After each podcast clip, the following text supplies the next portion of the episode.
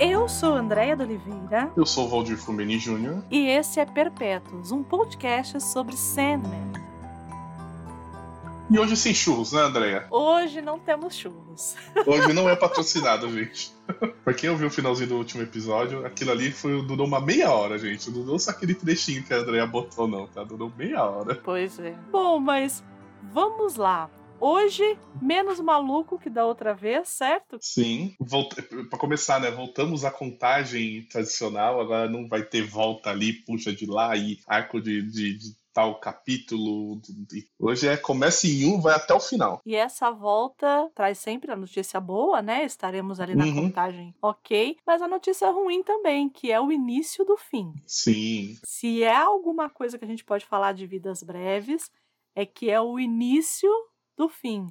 O que é muito louco, porque a publicação de Sandman durou cinco anos. Uhum. E aqui a gente tá, sei lá, a gente pode dizer que a gente tava, tá ali pelo terceiro ano e meio, quarto ano. É, vai, mas o, mas o meu segundo terço, né, da, segundo terço do, da publicação. É, então é terceiro para... É, é, a gente já vai pegando indícios de que a coisa tá terminando. Muito triste. Mas uhum. antes da gente entrar no Vidas Breves, primeiro precisamos falar com as pessoas que sempre nos retweetam, tweetam e falam com a gente, né, Valdir? Aqueles doidos que ouvem sem ler, né, seu Ezequiel?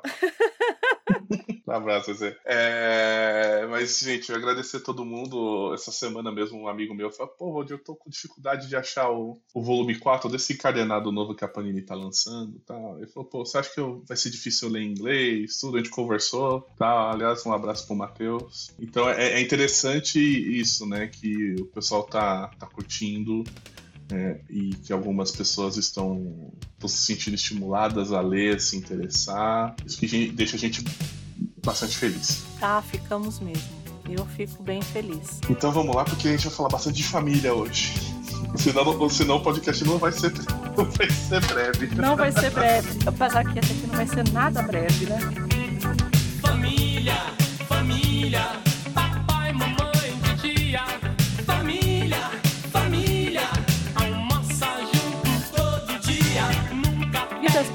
Na verdade, né? Esse arco aqui, ele é um pouquinho maior que os outros, né? Ele tem nove partes.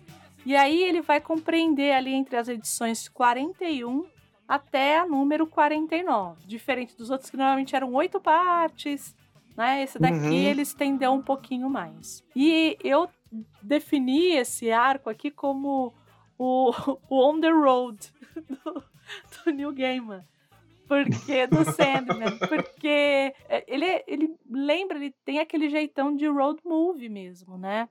De pegar e é sair. A mistura de on the road com férias frustradas. É verdade. é verdade. Um pouquinho de tudo. O nome Vidas Breves, né? É, também foi o nome de uma coleção de pequenas biografias que saiu ali pela Oxford, pela Universidade de Oxford. Foram escritas pelo John Aubrey, que é a pessoa que está na epígrafe desse volume, né? Então não tem muita coisa. Na verdade, são biografias pequenas de pessoas que passaram pela Universidade de Oxford e outras pessoas que ele escrevia. E por isso que ele colocava que era Vidas Breves, e foi o nome que o, o Gaiman acabou dando aqui.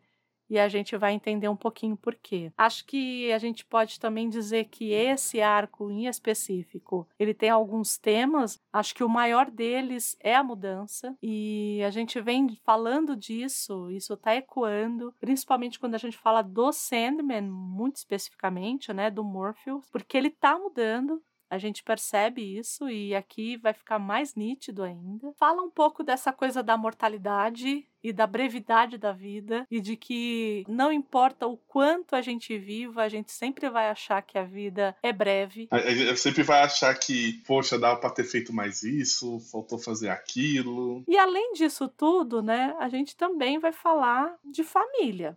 Aliás, tudo gira em torno de família. Tudo isso que a gente comentou agora gira em torno de família. É que aqui é uma família completamente disfuncional, essa família que é, vive como pode, vive como dá, né? Um se odeiam, mas família, e a gente sabe como é, né? Principalmente nos tempos mais difíceis por aqui.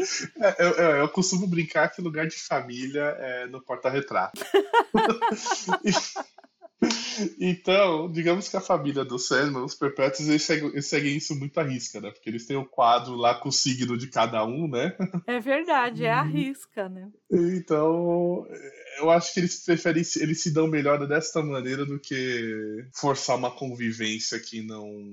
que é falsa, né? É. É isso, e talvez isso seja uma coisa que algumas famílias precisam aprender, porque é melhor você você ter um, um distanciamento e etc e tal, e realmente estar presente na hora que precisa, do que você ficar forçando um monte de situação e quando acaba que que realmente numa situação que você precisa ou que alguém da sua família precisa, você fala, ah, que se dane, eu quero saber dessa pessoa. Pois é. Bem, quem, quem viveu no é, quem tá vivendo no Brasil aí nos últimos 4, 5 anos sabe do que a gente tá falando. Sim, é verdade. Enfim, e aí a gente entra nessa primeira edição e o que é mais legal aqui, porque até então, vamos voltar um pouquinho, a gente tinha visto os mundos e as características de algumas personagens mais que outras. Do Sandman, é claro, porque uhum. a gente tá vendo a trajetória dele, né, e, e o arco de, de mudança dele. Quando a gente entra nesse capítulo aí, que é como se fosse um epílogo ali, né, para explicar Sim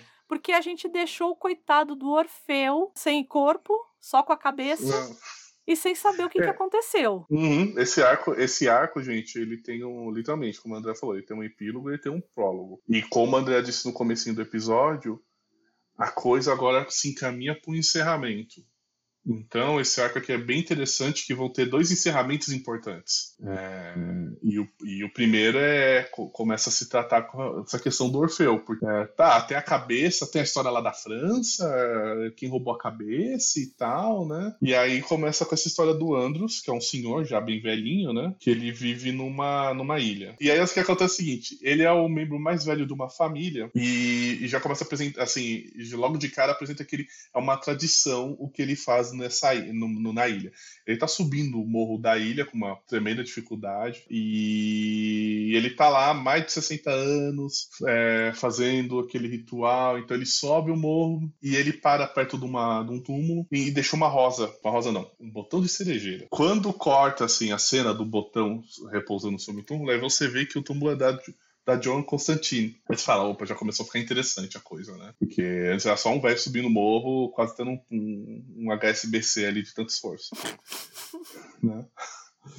E aí ele vai andando e ele encontra um, um cara mais novo, um, já um senhor também, que é o genro dele. E, e o interessante é o seguinte, que quando no quadro, né, na, na, na página, lá na arte, ele fala, olha, quando esse cara chegou da ilha, a família do Ando já sabia que ele chegaria e sabia que ele ia integrar a família. Então eles reforçam essa ideia de que realmente é uma tradição que vai passando dos mais velhos para os mais novos ao longo de 200 anos, como a gente vai ver daqui, daqui a pouco. E aí o, o cara já chega pro, pro genro dando um esporro no genro, falando que o. batendo, né? Ele fala, tem que bater no teu filho.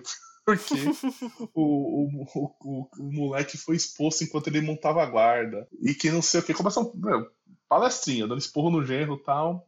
E ele fala assim: é, por causa desses vacilos aí que há 200 anos atrás ele fala dessa maneira: roubaram o fardo da família e levou 30 anos para ser devolvido. Aí você fala: caramba, 200 anos nisso, tá? John Constantine, o que, que, né? que, que tá acontecendo, né? E aí tem uma espécie de um templo na ilha. Ele, o Andros, ele entra e aí lá dentro ele, ele encontra a cabeça do Orfeu. E aí você já entende o que, que é o fardo da família. Então, voltando um pouquinho nos episódios anteriores quando o Sandman deixa o Orfeu. Aliás, exatamente no episódio anterior, né? Sim. Quando o Sandman deixa o filho, a cabeça do filho na ilha, é nesta ilha que, a gente, que o, And, o Andros está vive. E que eles são uma espécie de sacerdotes e que eles tomam conta da cabeça do Orfeu. E aí, há 200 anos atrás, essa cabeça sumiu e ele foi parar na mão da, da, da Constantine. É, então, isso ajuda a explicar um pouquinho aquele rolo todo do o pequeno rolê do, de menino Orfeu na Revolução Francesa. Né? Eu achei curioso que ele poderia ter usado qualquer nome grego, mas ele usou Andros, que é homem. Uhum. Andros em, em grego, né? Tanto que o primeiro verso Eu não me lembro se já, já ter falado isso aqui, mas os primeiros versos, tanto da Ilíada quanto da Odisseia, né, a gente sempre fala que traz o, o, o tema do poema épico, né? E quando é a Odisseia, ele fala sobre o homem multi-ardiloso, ou multi. o poliméthes, né? Então, de muitas facetas, né? O polivalente, enfim. Aí você pode traduzir para um monte de coisa, mas é esse andros, né? Que vem o nome André e que vem o nome Andréia. Olha só. que é essa coisa que tem essa raiz do, do homem achei curioso eles terem ele ter colocado como esse sacerdote, que depois a gente vai entender por quê, por ser o homem, nesse caso aqui. Beleza. E aí ele né, chega lá na, dentro do templo e o Orfeu já pergunta e fala: E aí, você deixou, deixou a, a flor no, no túmulo? Eu deixei. É, e aí o, o Orfeu elogia a Joan, ah, que ela foi uma mulher legal, boa, tal, aquela coisa. E aí ele fala: Ô Andros, leva minha cabeça ali pra, pra janela leste do templo. Tomar um pouco de sol. Tomar um pouco de sol, tirar o mofo aqui da. Fala que é bom pras pereba, né? Pras espinhas, tomar um pouquinho de sol pra secar. Aí você percebe realmente que o Andros e a sua família já tá há séculos tomando conta do, daquela ilha e tomando conta da cabeça do Orfeu. É mesmo porque tem uma hora que ele que o Orfeu ele chama ele por um outro nome, aí ele fala assim: "Não, eu sou fulano. Aí ele fala. Ele assim, chama de Chestro, Chestros, que é o, o, avô. Então termina essa. essa é, literalmente, esse, esse pequeno trecho aí é para você é para explicar, começar a introduzir esse rolo do, do Orfeu após o Sandman deixar ele na ilha e mostrar que o quanto, quanto tempo já se passou daquela época. Assim, a gente não sabe o tempo exato, mas já dá a entender que foi muito tempo. E aí corta a cena. Uhum. E assim, corta mesmo, né? Literalmente. Do nada. Aliás, esse, esse, esse arco tem muito disso, gente. É... De corta, corta do nada. Do nada. Aliás, eu acho que ele é um, de um, um dos arcos que tá mais prontinho pra você fazer o roteiro pra um episódio. Você corta já, do nada. É verdade. A gente vê uma senhora pedindo esmola e tal. E com ela tá uma menina, e é a Delírio. A gente já tinha visto alguns vislumbres, né, de delírio, mas aqui a gente vai vê-la com, com um olhar mais cuidadoso do Gaiman, eu acho. Né? Uhum. Né? A gente vai de fato entender o que é delírio. E eu, assim, Sim. no texto que tá aqui, tá delirium. Eu vou chamar de delírio Sim. porque. É mais fácil. É mais fácil e foi assim que eu li a primeira vez. E eu não vou lembrar de falar delirium. Mas no texto aqui, no, nos textos estão está delírio, tá, gente? É, é, e é interessante assim que vamos lá, esse arco é dela, ponto, acabou. É. Apesar de o foco do arco ser um outro personagem, uma outra personagem que a gente vai falar daqui mais para frente, o arco é dela, ponto, acabou. E é num nível assim que tem hora que você fica, meu, que, que, que chata, sabe? Que saco. Porque, mas é, é, de propósito para você entender ela, você entender o que está acontecendo com o delírio e você entender o que levou a ela levou a essa situação. Então é bem interessante. E a gente encontra ela junto com essa mulher, uma pedinte, uma senhora, uhum. e de repente ela pega, ela fala assim: "Ah, eu preciso achar meu irmão, eu preciso achar meu irmão, meu irmão está perdido". Ela tá, ela tá desorientada, né? Ela tá ali também, você percebe que ela tá perdidaça assim. E é porque ela parece que ela é instável, parece não, né? Ela é instável como qualquer delírio, né? Enfim, uhum. qualquer insanidade. Mas existem momentos, parece que existem momentos em que essa, esse descontrole ele é total. E mais para frente a gente vai entender que talvez até seja para que ela se amorteça de alguns sentimentos. Porque para ela ficar sã não é uma tarefa fácil. Ela diz que dói. Mas a gente vai ver isso um Sim. pouquinho mais pra frente. Não, e aí que acontece, né? Tem essa cena aí, como a André falou, da esmola, tudo. E a pessoa que tá dando a esmola pra senhora pergunta: ah, essa moça aí, não, ela perdeu os pais. E não sei o que. E tá falando. Aí, ah, delírio. A Aqua fala: não, perdi pais. Eu perdi o irmão. E aí ela sai em busca desesperada do irmão. Gente, eu preciso achar meu irmão, preciso achar meu irmão e tal. E o importante, até o momento a gente não sabe que irmão. Obviamente, quem vem acompanhando a gente, a gente sabe que tá faltando um irmão nessa família. Então, tudo dá a entender que é ele. E a gente vai descobrir depois o que, que aconteceu com ele. E ela acaba numa balada. Ela acaba numa balada, acaba numa festa meio que privada. E ela, ela é barrada na entrada, mas aí ela cria uma. toda uma. digamos assim, uma ilusão. É, ela mandou a magia de camponês, poder Jedi. E aí ela entra na, na, na festa e literalmente a festa tem de tudo de tudo. A única coisa que você não vê ali realmente naquelas páginas que vem a seguir é, sei lá, é um pônei e um anão, porque o resto você acha naquela festa. Você acha de. Festa estranha com gente esquisita, né? E ela tá lá na festa, perdida. Ela tá andando na festa, ela tá aqui a procurar a irmã, mas não sabe exatamente por onde ela vai. E aí tem uma cena interessante porque ela vê a irmã mais velha. Ela vê a morte. E ela vai falar com ela, só que ela percebe que não é a irmã. E é simplesmente alguém com visual igual da irmã. Porque a irmã copiava um visual na época que era aquela fã de The Cure, roupa preta, cara pálida, bem pálida, com o cabelo todo volumoso. E aí ela fica chamando pela irmã, a, a, a mulher novamente fala que tá doida, não sei o que você tá falando, vai embora. E aí nisso chega desejo e fala pra, pra irmã, fala, você tá fazendo um papel patético, irmã. Eu adorei ela. Ela fala assim, pô, tá fazendo, tá passando vergonha, tá não sei o quê. Não, ela fala assim, você está fazendo um papel patético. Aí o que que acontece? Enquanto ela tá falando com a irmã, que a irmã tá, tá destruída, né? Vê uma outra moça e dá em cima de desejo. Aí a desejo fala, faz com que ela tenha sinta desejo em procurar outra pessoa. Não, você vai procurar outra pessoa, e aí você vai fazer isso, você vai fazer aquilo. E, e ela vai descrevendo todo, entre aspas, futuro do, desse relacionamento, dessa essa pessoa vai procurar ao ponto do relacionamento da pessoa depois virar um grande desespero, que é a irmã gêmea de, de, de, de, desejo. Nisso, o que, que acontece? Aí a desejo acaba pegando, levando a irmã para o espaço dela, dentro dos domínios de desejos, mas a, a delírio continua surtada. Ela, ela, ela não está tendo, assim, como o André falou, tudo bem, a gente sabe que o delírio não é uma coisa controlada. Você não tem um delírio, você não controla o delírio que você está tendo, né? Mas, é, é, não, tô tendo delírio controlado aqui, tá de boa, tá, gente? Não, não é assim que funciona, mas você percebe ali que a coisa literalmente fugiu até do próprio controle do delírio. E ela tá lá com a irmã e ela fala: ah, sinto falta do nosso irmão. A irmã fala: pô, para com isso e tal, para de querer nosso irmão de volta, tudo. E aí até aí Delira até brinca com ela, fala, ela dá risada e brinca com ela, fala, ué, onde já se viu o desejo falando para alguém que não é para desejar algo? Não, onde já se viu você tá falando para eu não desejar você o desejo, o desejo tá falando para mim que eu não devo, devo desejar o meu irmão de volta? Tá doida? Ela fica com aquela cara de tacho, né, do tipo. Uhum. É. Porque desejo né? é muito é muito blazer, né? Sim. Ela, é, é, é, ela, ele é muito blazer, né? Então. É, e é uma coisa meio sem paciência. É. Então Delírio pega e usa a, a galeria da irmã para chamar a outra irmã para chamar desespero. Já o mundo do, do desespero, meu. É o próprio nome diz, é um mundo de desespero, é a desgraceira, é um mundo de desgraceira.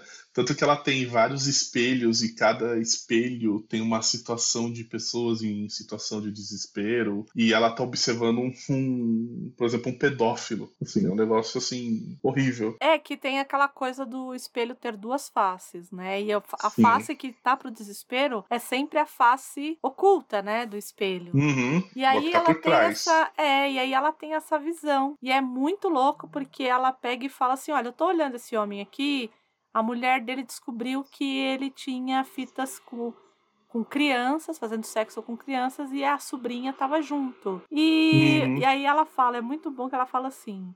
Hoje ele está sentado em sua sala de estar e percebe que a sua vida chegou ao fim, indagando-se agora se tem coragem de encerrá-la fisicamente.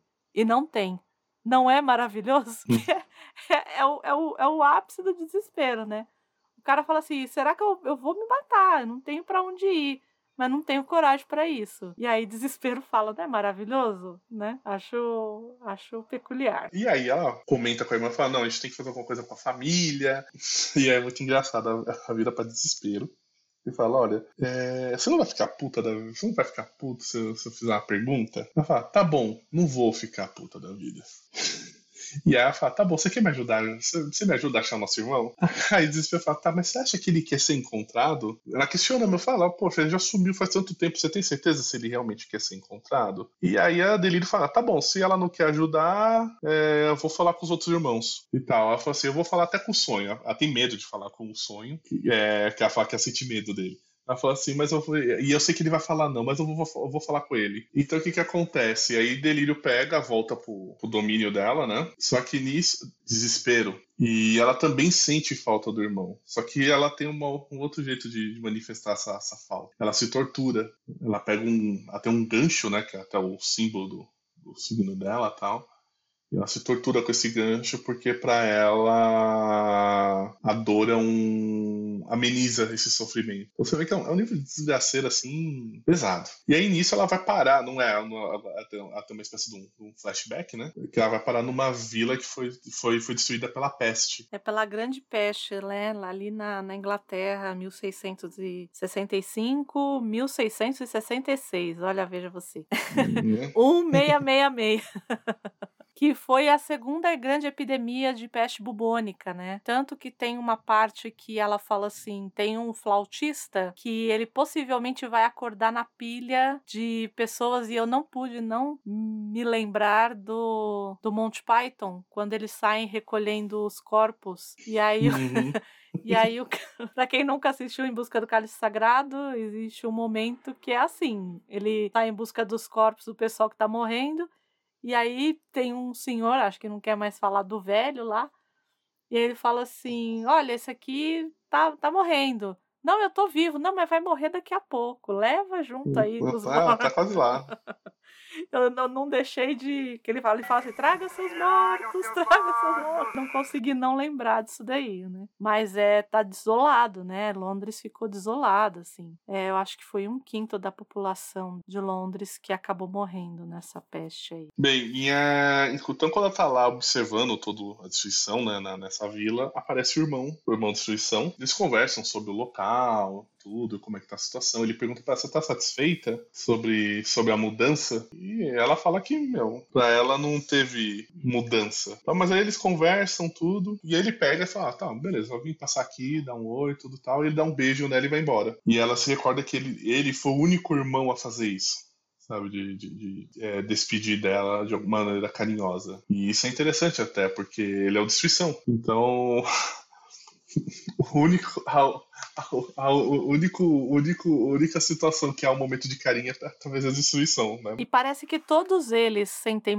falta desse irmão, porque Sim. mesmo ele sendo destruição, ele tem essa coisa do, do bonachão, assim. Uhum. No decorrer depois, a gente vai ver mais flashbacks, né, e tal, e mais pra frente outras coisas, mas me parece que todos eles têm um carinho muito grande por esse irmão. A morte é que não fala muito dele, inclusive, mas todos os outros Sim. falam com, um, com muito carinho, mesmo desejo, o que é engraçado. Então o que acontece? Aí ela se ela lembra todo essa, essa, essa, esse momento que ela teve com o irmão, ela acaba até caindo em choro, né? E aí a desejo vai chamá-la, né? Ah, ela chama, chama, chama, mas o desespero ignora. E aí vai de, vai de encontro ao que você falou. Todo mundo tá sentindo falta do, do irmão e todo mundo tem. arruma uma maneira de manifestar o quanto isso pesa. E ao ponto de desespero ignorar a irmã gêmea para conversar sobre o assunto. Né? E aí nós vamos pro capítulo 2. E aí, no capítulo 2, a gente já começa com nosso amigo Sandman.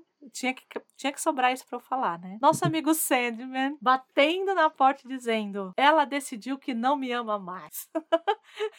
é a próxima. É um dramático, né? Ele é, ele, ele é um romântico, né? Não... não, ele não é romântico, ele é um cafajeste. Romântico que eu digo nos moldes românticos do século XVIII, que é aquela coisa do cara que fala e que sofre. Tenso, né? É o romantismo lá Álvares de Azevedo, entendeu? Uhum. É, é uhum. esse que ele morre por amor, sabe? Essa é, coisa. Se fosse, fosse, hoje em dia, ele é montado pra sertaneja com Matthew. Cantar essas, cantar essas dores de corno. Tanto que a mulher vai embora, decide ir pro mundo desperto e a gente não sabe quem é essa mulher ainda. E aí o que que acontece? Chove. E não é pouco. É cântaros que está chovendo, né? e fala com, com o coitado do Lucien, fala assim, ó, ela me deixou, fala pro pessoal derrubar aquele quarto lá, que eu não quero mais saber, não quero nada, não quero que ninguém fale mais a respeito dela, é como se ela não tivesse ficado aqui. E aí todo mundo fala: bom, teremos tempos intranquilos. E só chove. Sim. Chove, Mas só chove. chove, chove, a Nuala, que a gente viu lá no Comecinho. comecinho, lá no Estação das Brumas, que ela foi aquele presente da Leite das fadas, Titânia. das fadas, é. Isso. Então ela tá ali, ela vem aparecendo, né, com uma frequência, ela apareceu num jogo de você, e agora ela tá aparecendo aqui de novo. E aí ela, a, a namorada, ou a, a ex-amante do, do, do sonho, dá pra ela um pendente, né, um- uma correntinha com cristal. E ela fala assim... Olha, seu Lucien, a moça me deu isso aqui e eu não queria jogar fora. Eu posso ficar? Porque eu tenho que acabar com tudo que ela deixou. Ele, olha, pode, mas não deixa ele ver que você tá com isso daí. Né? Aí eu, tá, tá bom. Sabe que, você sabe que o rapaz é, é rancoroso, então já viu, né? E aí a gente começa, a- gente tem, a- acho que é o primeiro vislumbre do Marv, que é Sim. a melhor personagem. Eu ainda gosto mais do Meshel. O Matthew Mas é o, ótimo. o Marv é legal porque ele fala, ele, meu, ele, ele manda umas real ali que. O, Ma o Marv é o, é o faz tudo do sonhar. Ele é o cara dos corre, ele faz os corre. Exatamente. Ele fala assim: sabe o que, que é? O cara fica lá, a mulher dá um pé na bunda dele e ele fica aí. Não é assim. Um dia ele vai ver, eu ainda vou ensinar ele direito. É, Só, só faltou mandar foto Streetwise pro, pro chefe. O chefe precisa ser mais ratazana das, das ruas. É muito bom. Ele é muito bom. Porque ele é o, ele é o faz tudo. Ele é o cara que. Ah, tem que desmontar? A gente desmonta. E ele tem uma cabeça de abóbora. Pode ser até uma, uma lembrança ali do cara do da lenda do Cavaleiro Sem Cabeça, Sim. né? Então ele tá ali com uma cabeça de abóbora e ele é super. E ele é divertido, assim, já de cara, ele já manda as real, assim. ele fala: não, não é isso. E tá chovendo. E chove, meu Deus, como chove, chove. E o Marvin fala: a gente vai ficar todo molhado aqui, vai ficar assim mesmo. Então quer dizer que ele fica triste e continua chovendo e tudo mais. Sim. Não tem muito jeito, né? Tá chovendo tanto que na casa, na, na mansão do Caim e do Abel, eles estão fazendo pescaria. Estão tentando pescar. Dá uma onda lá, o Abel e o Gold acabam indo junto, de tanto que tá chovendo, né? A água tá super, super alta ali, né? Uhum. de repente, o sistema de alarme lá do sonho começa a disparar. Guardiões, na verdade, ali do sonho, pegam uma intrusa. Fala, olha, Sim. Tem gente e aqui. não, é a Delírio, que foi lá falar com ele, tá ali na boca de um dos, dos dragões, do dragão que tá ali. E aí ela fala assim: ah, pode me soltar, não sei o quê. E ele, não, não, é minha irmã mesmo, né? O, o Sandman fala pra ela assim: mas por que que você veio assim, né? Você podia ter me chamado na, na galeria e tudo mais. Ela, então, eu te chamo, você não me responde. Você não fala comigo. Você não gosta de mim. Então eu apareci aqui, né? Super inconveniente. E o, o coitado do dragão fica se desculpando, né? Olha, eu não sabia que você era irmã dele. Do tipo, não vai fazer nada comigo. É, fica ferrou, meu. Chefe vai me arrancar as tripas aqui. Eu nem tenho tripa porque eu sou filme de pedra.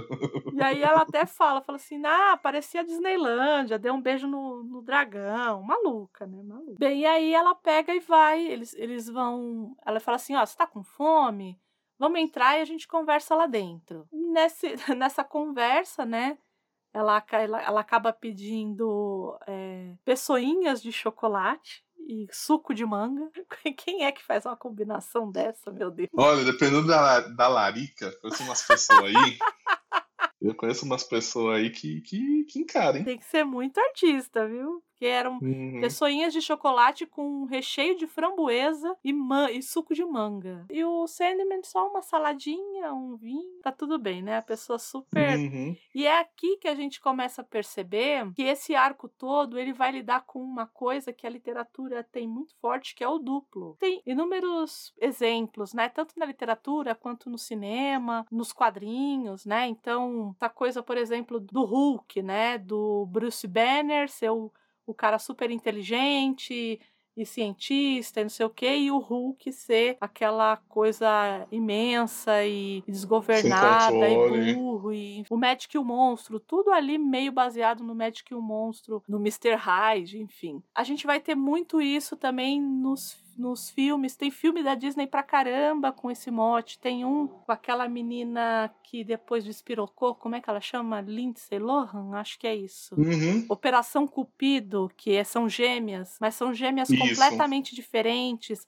Então, assim, a gente sempre vai ter essa coisa do duplo. E aqui, eles, eles fizeram um trabalho primoroso nessa coisa do duplo, porque a, a Delírio ela é essa coisa colorida e solar e, né, e para fora e que não tem medo de falar dos sentimentos e não tem medo de falar que tem medo e tá sempre falando o que tá sentindo e tá sempre demonstrando o que tá sentindo. E em contrapartida, a gente tem o sonho, que é aquela coisa noturna, lunar, que não fala dos sentimentos nunca, que fala sempre de forma muito polida e com palavras super rebuscadas de falar e que nunca fala dos próprios sentimentos.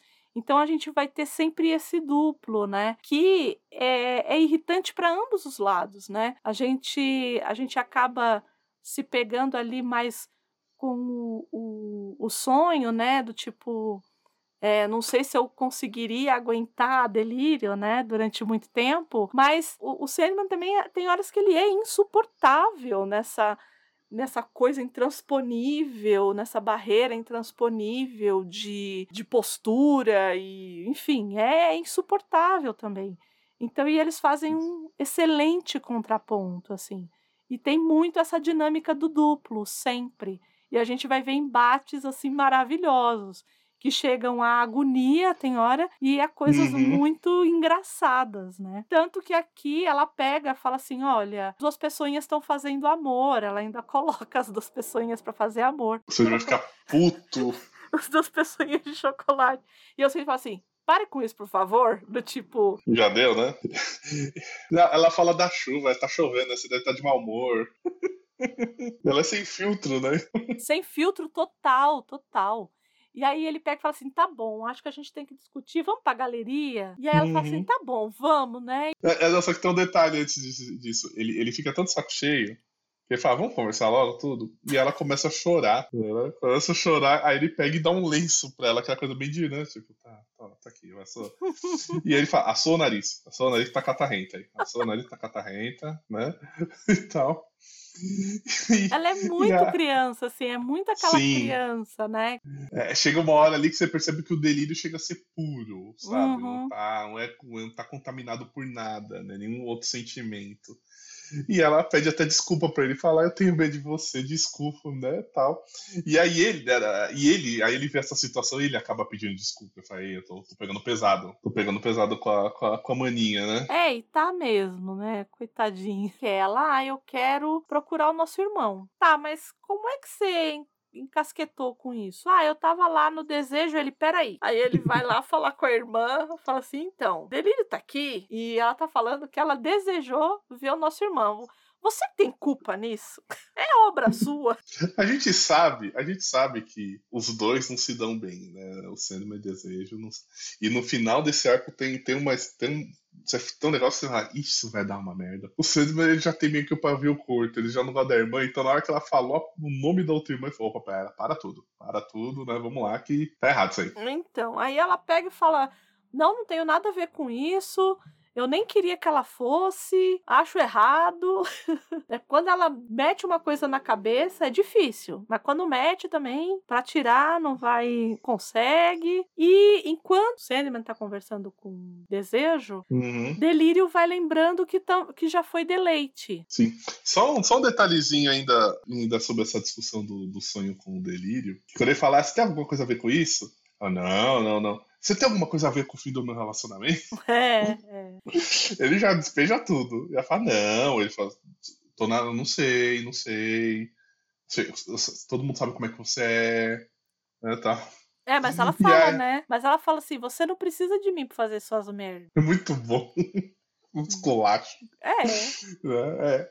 E aí ele fala, tá bom, então você jura. Ela, não, ah, ah, juro por isso aqui. Não, você vai jurar. Aí ela começa a fazer o juramento e começa a citar uma série de coisas que começa a provocar ele. E aí ela provoca tanto ele que ele falou, tá bom, Pode parar, não precisa jurar mais nada, não. Já entendi que não foi você, né? Eu entendi que não foi você. Aí volta a delírio lembrando do irmão. É, aí ela tá lembrando dela como deleite e, Uhum. do, e do irmão, né? Que foi a primeira pessoa que percebeu que ela tava mudando. Que deleite estava se tornando delírio. E a gente não fica muito claro aqui por que isso acontece, mas que há uma mudança. E a gente vai perceber que com outros perpétuos também tiveram mudança. Não foi só com, com ela. Isso é no caso dela é tão profundo, né?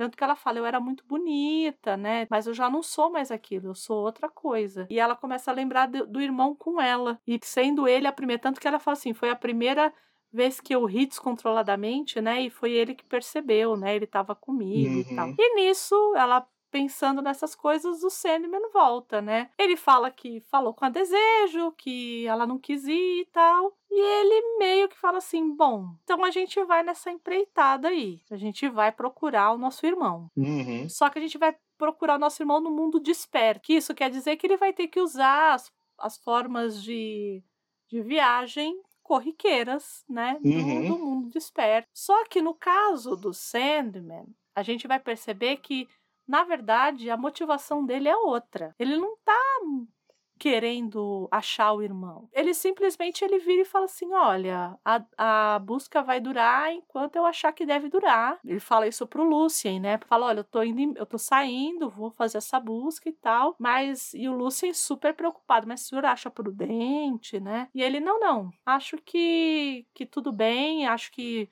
vou fazer enquanto tiver, mas assim. A gente vai percebendo que não é bem isso que o Sandman tá procurando. Ele tá procurando a mulher que deixou ele no mundo Sim. lá. Ele precisa, ele quer. Ele tá procurando essa mulher que tá no mundo desperto hoje. E que não tá mais no sonhar com ele, né? Então ele fala: tá bom, eu vou e vou procurar o meu irmão. E ele fala assim: eu vou, mas não vou achar. É, ele fala, eu quero, eu não tô, eu, vou, mas não tô afim e tal. Então quando ele avisa o Lucian que ele vai na atrás do, do irmão, e o Lucian alerta ele, cara, não vai dar ruim não, chefe, né? Um des, né? É, no mundo desperto, etc e tal. E aí ele decide ir, e nisso para de chover, né? Isso. Para de, de chover e o mundo dos sonhos fica lindo. Sol, arco-íris. Tá parecendo aqueles folhetinhos de testemunho de Jeová, sabe? Só falta um casal acariciando um tigre. Mas o resto, o mundo do sonho fica, né? E termina assim, né? Termina eles indo. É o chamado à aventura. Pra quem gosta da jornada do herói.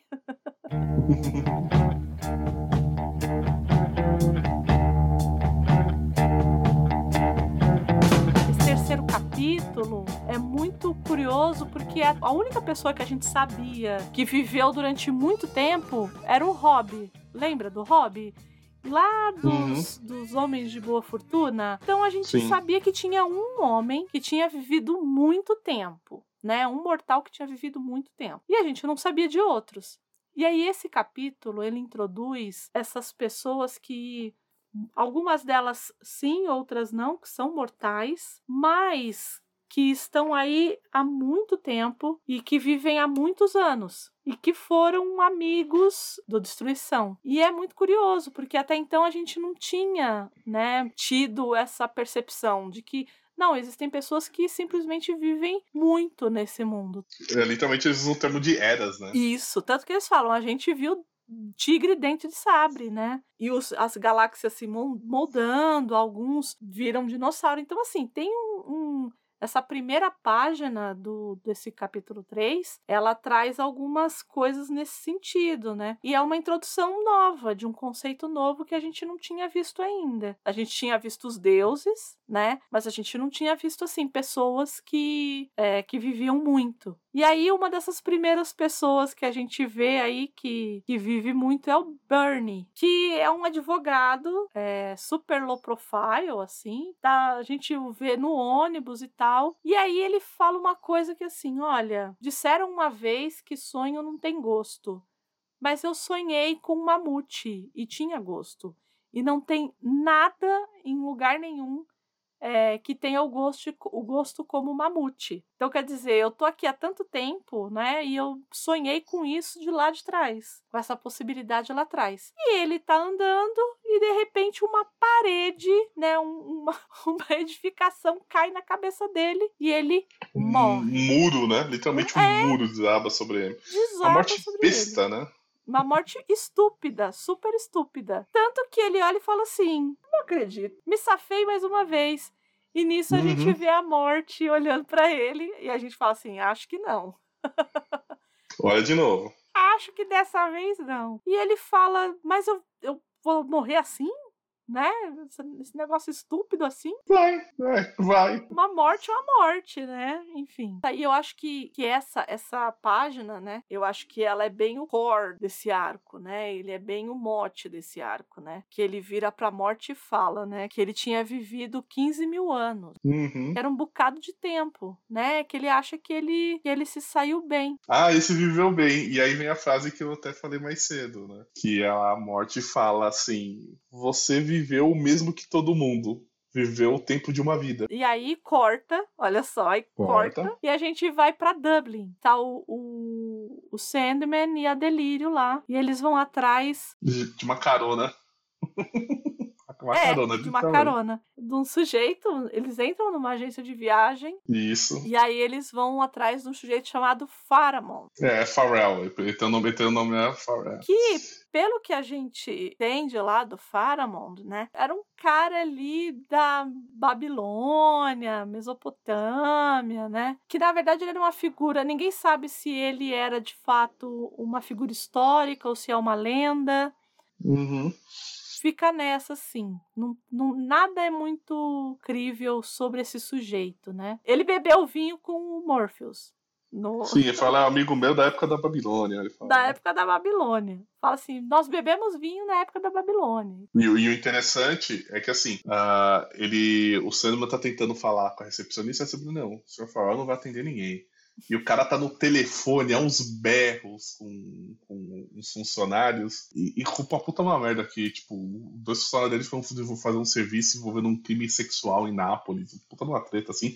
E o Sandman fala, não, mas ele é meu amigo, manda ela chamar ele, e não sei o que e tal, né? E aí vai contando toda essa história de como é que eles. desse relacionamento deles dois, né? É, aí chega um momento que eu acho engraçado, porque ele, eles, elas meio que falam isso meio de viés e tal. Ela liga de novo, né? A moça liga de novo e fala assim: Olha, seu Farrell, é, o povo tá aqui ainda. Ah, por que que você não manda? E a moça tá criando sapinhos. Porque a delírio, ela não Tá consegue. de saco cheio, né? toda entediada, né? Ela não consegue. Tanto que a gente sempre vai ver borboletas. Ela sempre faz alguma coisa, né? Quando ela É. digamos que delírio tem um pouquinho de TDAH, sabe? Sim, um pouquinho? Eu diria que era muitinho. e ela tá criando aquelas, aqueles sapinhos e tal. E até que ele desce lá pra ver os dois, fala: Nossa, né? Não, não via vocês há tanto tempo. E ele, bom, a gente vai viajar no mundo desperto, você ainda trabalha aí com viagem, né? Com transporte.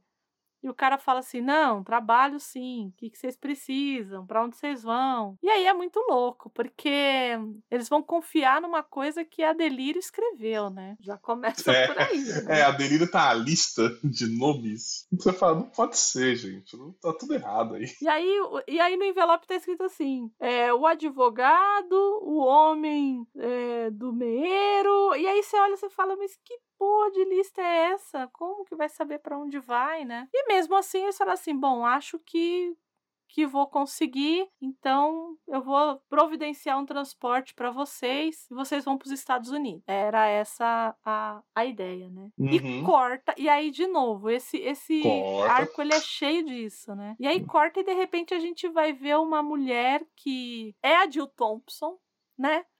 Porque Uhum. ela ela disse que ela usou ela o apartamento dela pra fazer e aí ela só se enfiou no apartamento dela. Então a, a modelo entre aspas pra essa para essa personagem, né? A Uhum. Ethan é, é ela própria. E essa pessoa também é um desses humanos que viveram muito tempo. Ela tem esse Ethan, ela, ela tem um nome de uma deusa celta, na verdade, né? Que é bem parecido com aquele que eu contei lá da, da Perséfone, né? Que ela vai para o mundo dos mortos, depois volta. É bem parecido ali, que a gente falou, falou ali no arco anterior. Mas que ela, de repente, ela sente o cheiro de gás. E ela consegue sair ela consegue pular da janela e o, a, a, o prédio que ela tá explode, simplesmente Uhum. acaba. É, diz também que é porque essa deusa, né, essa é, ela tem uma. Ela, ela prevê as coisas, talvez por isso ela tenha conseguido se livrar. É, mas diferente do coitado do outro que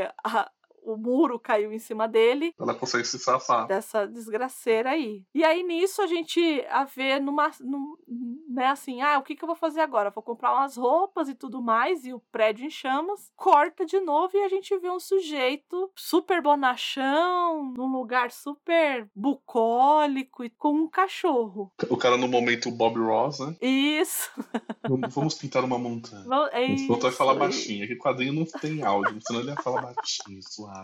Ensinando você a pintar uma montanha. E tá ele e um cachorro que ele chama de Barnabás, né? Uhum. O cachorro tá conversando com ele, veja você. O você só pede a opinião do, do cachorro pro quadro. E o quadro, o cachorro avacalha o quadro. Ah, o cachorro é crítico de arte. Pra mim aqui, O cachorro só faltou mandar um. Tá, mas quando é que você vai começar a pintar? Porque até agora aí só fez nada direito. a perspectiva tá uma droga. Pra ser ruim precisa melhorar, filho. E ele tá ali curtindo a vida dele. E aí, de repente, o, o Barnabás fala assim: Olha, só que sabe aquele seu quartinho lá do fundo? Tá fazendo uns barulhos esquisitos lá. Fofo? E ele abre e a gente percebe se a gente tinha alguma dúvida de que era o destruição, porque ele tá sem barba, né? Uhum. A gente percebe que é o destruição de fato. É, só, só um parênteses, gente, porque assim, vamos lá. É, óbvio, mesmo quem não esteja lendo, é, se jogar no Google vai achar imagens de como esses personagens foram desenhados. Mas eu acho que o Destruição acho que é o mais fácil de definir, cara. Ele é um lenhador de cabelo comprido. Literalmente ele é isso. Destruição é um lenhador de cabelo comprido. Em alguns momentos de barba e em outros momentos sem barba. Então fica muito fácil de imaginar ele. Aí ele fala, né? Vou lá atrás ver o, o, o que tá acontecendo. E ele tem uma fonte divinatória ali, tipo um poço. E a água está completamente maluca ali, né? Tá super revolta. Porque ele percebeu que tem alguém que tá atrás dele. Então, os mecanismos de defesa, essas, entre muitas aspas, mortes, né? Ou tentativas de. É porque essas pessoas. Em algum momento foram próximas dele, enfim, Uhum. e elas seriam iriam perguntar para eles onde eles estão, enfim. Então essas pessoas estão sendo destruídas. E aquilo ali tá avisando para ele que tem alguém procurando ele, que esse sistema de segurança É, é um alarme bem do filho da mãe, né? Porque ma- ma- sacrificar pessoas em, em prol só de te alertar que seus irmãos estão atrás de você é muito, é muito merda. Não é, gente? Também acho. Aí corta de novo, viu quantos cortes a gente teve aqui? Uhum. Para Sandman e Delírio dentro do avião, vivendo altas aventuras. Sim. Ela falando, falando das nuvens e tal. É, ela, ela fala um negócio que é interessante, que ela, do avião ela, ela, curte, ela curte as nuvens, porque de lá elas não aparecem, elas não aparentam ser frias como elas são na realidade. Frias e úmidas, né? Uhum. Achei muito, muito legal. E é mesmo, né? A gente tá dentro do avião, parece que dá pra andar, né? Em cima dela. Sim. E, e- e aí tem um trechinho interessante que o Sandman começa a falar do, do Pharrell e ele explica ó, que o Pharrell foi um- uma divindade babilônica que perdeu Uhum. relevância. E aí mais um momento deuses americanos. Sim, aqui Que vai ter perdeu. muitos, né? Vão ter Muito, muitos momentos muito. deuses americanos, né? Uhum. E ele fala que ele perdeu relevância, só que o sonho arrumou um outro, arrumou uns corre pra ele fazer, né? Arrumou uma outra ocupação pra ele. E aí ela pergunta pro irmão se isso é possível, né? Se é possível um deus deixar de ser deus. E ele diz que é possível de deixar de ser, deixar de ser qualquer coisa. Uhum. E aí ela rebate falando do irmão. E aí o Sandman já fica, ah, tá, né? Fica meio assim, ah, tá, nosso irmão deixou de ser, deixou de ser o que ele era, né? Então nisso ela volta lá hum, brincar com as nuvens e o Sandman vê uma criança reclamando, uma criança no avião, reclamando pra mãe do pesadelo. E ela fala pra menina, ah, mãe, eu dormi, tive um pesadelo, a criança é pequenininha, a menina. E a mãe fala, não, não tem problema não, que ninguém precisa temer sonhos sonhos, porque ninguém fica preso nos sonhos. Aí a mãe pega levanta fala, ah, vou no banheiro, filha. Só que na verdade, a mãe vai fuxicar lá, na verdade, Maria Fifi com a, com a comissária de voo. e pergunta se o Sandman e a, se a Delírio são artistas famosos. Porque eles se vestem como se fossem artistas, né? e o sonho chega pra menina e fala, ó, na verdade a tua mãe tá errada. Ele fala que é possível sim se perdendo em sonhos. E que a gente nem sempre se encontra quando a gente desperta. Então a menina fica lá, fica, fica espantada com ele falando, tudo tal. Mas o melhor é quando a mãe volta. Isso. A mãe volta e ela fala assim: Eu tava conversando com aquele moço ali, é, o que, que ele tava te dizendo? Verdade. Muito bom. Verdade. Verdade. Acabou com a infância da menina. E aí, beleza, eles estão viajando, aí o, o avião pousa. E durante o desembarque, a menina. Eles estão próximos, né? Sentados próximos. A menina pergunta pra ele por que, que ela sempre esquece de voar. Sendo que no sonho ela sempre se lembra de como é que voa. Ela fala, ah, só erguer uma perna, tudo tal, se de repente você tá com a outra voando. E aí ele explica que quando se acorda a gente sempre esquece do sonho. E termina essa, essa parte assim. Aí eles estão saindo né, do, do, do, do- do portão de desembarque e eles veem uma, uma mulher negra, a Ruby, se. Ah, são vocês, tal, tudo, sim. Ela, ela é a motorista que o Farrell arrumou pra eles, pra guiar eles pelos Estados Unidos mediante aquele, aquela lista maravilhosa que a Delírio fez. E é muito interessante porque eles começam a andar de carro e a Delírio vai fazendo algumas perguntas assim de ah, como é que é a palavra pra tal coisa? Como é que é a palavra pra outra coisa? Isso vai ser um recorrente nessa viagem deles. Então nisso eles começam essa viagem e, o, e ela pergunta assim, por exemplo, pra ele, ah, qual é a palavra pra quando as coisas nunca são as mesmas? E a Sandman pega e responde mudança. E aí ela fica triste por ser essa palavra, porque queira assim, queira não, como a André falou um pouquinho mais cedo, a Delírio passou por uma mudança pesada, né, que deixou de ser deleite e virou delírio. E aí encerra-se o capítulo.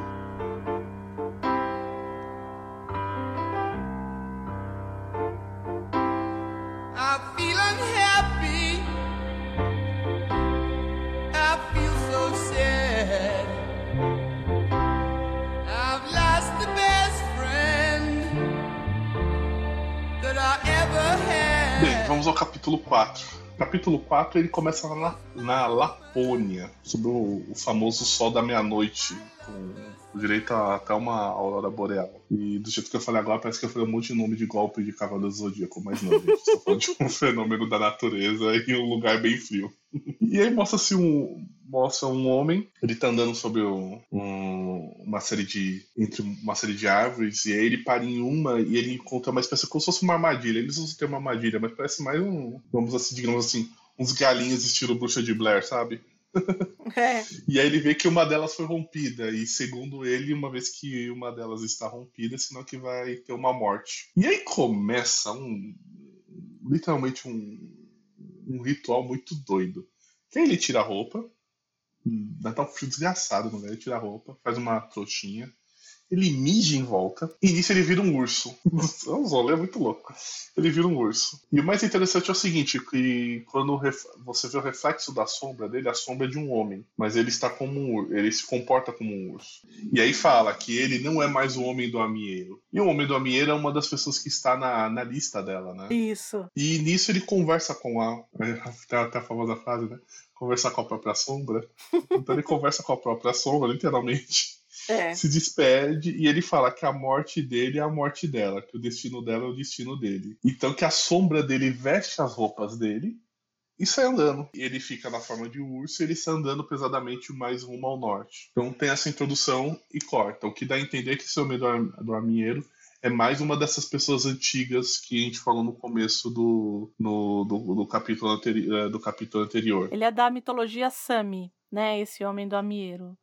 Que é ali Uhum. finlandesa, da Estônia, enfim. Que ele era o governante dos animais selvagens, né? Era o deus da boa caça, da boa fortuna, né? E que o- ele diz que, né, eles falam que os amieiros, eles davam sorte pros caçadores contra os ursos. Por isso que ele tinha essa forma de urso, por isso que ele virava urso. Aí corta, tá o Sam e minha irmã estão andando de carro junto com a Ruby, né? Ela que tá dirigindo, e eles vão olhando. E ele tá olhando pra paisagem. E ele não tá com.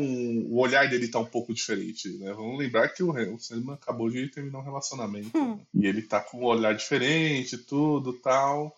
E, e aí explica né, que eh, todos ali não têm olhos.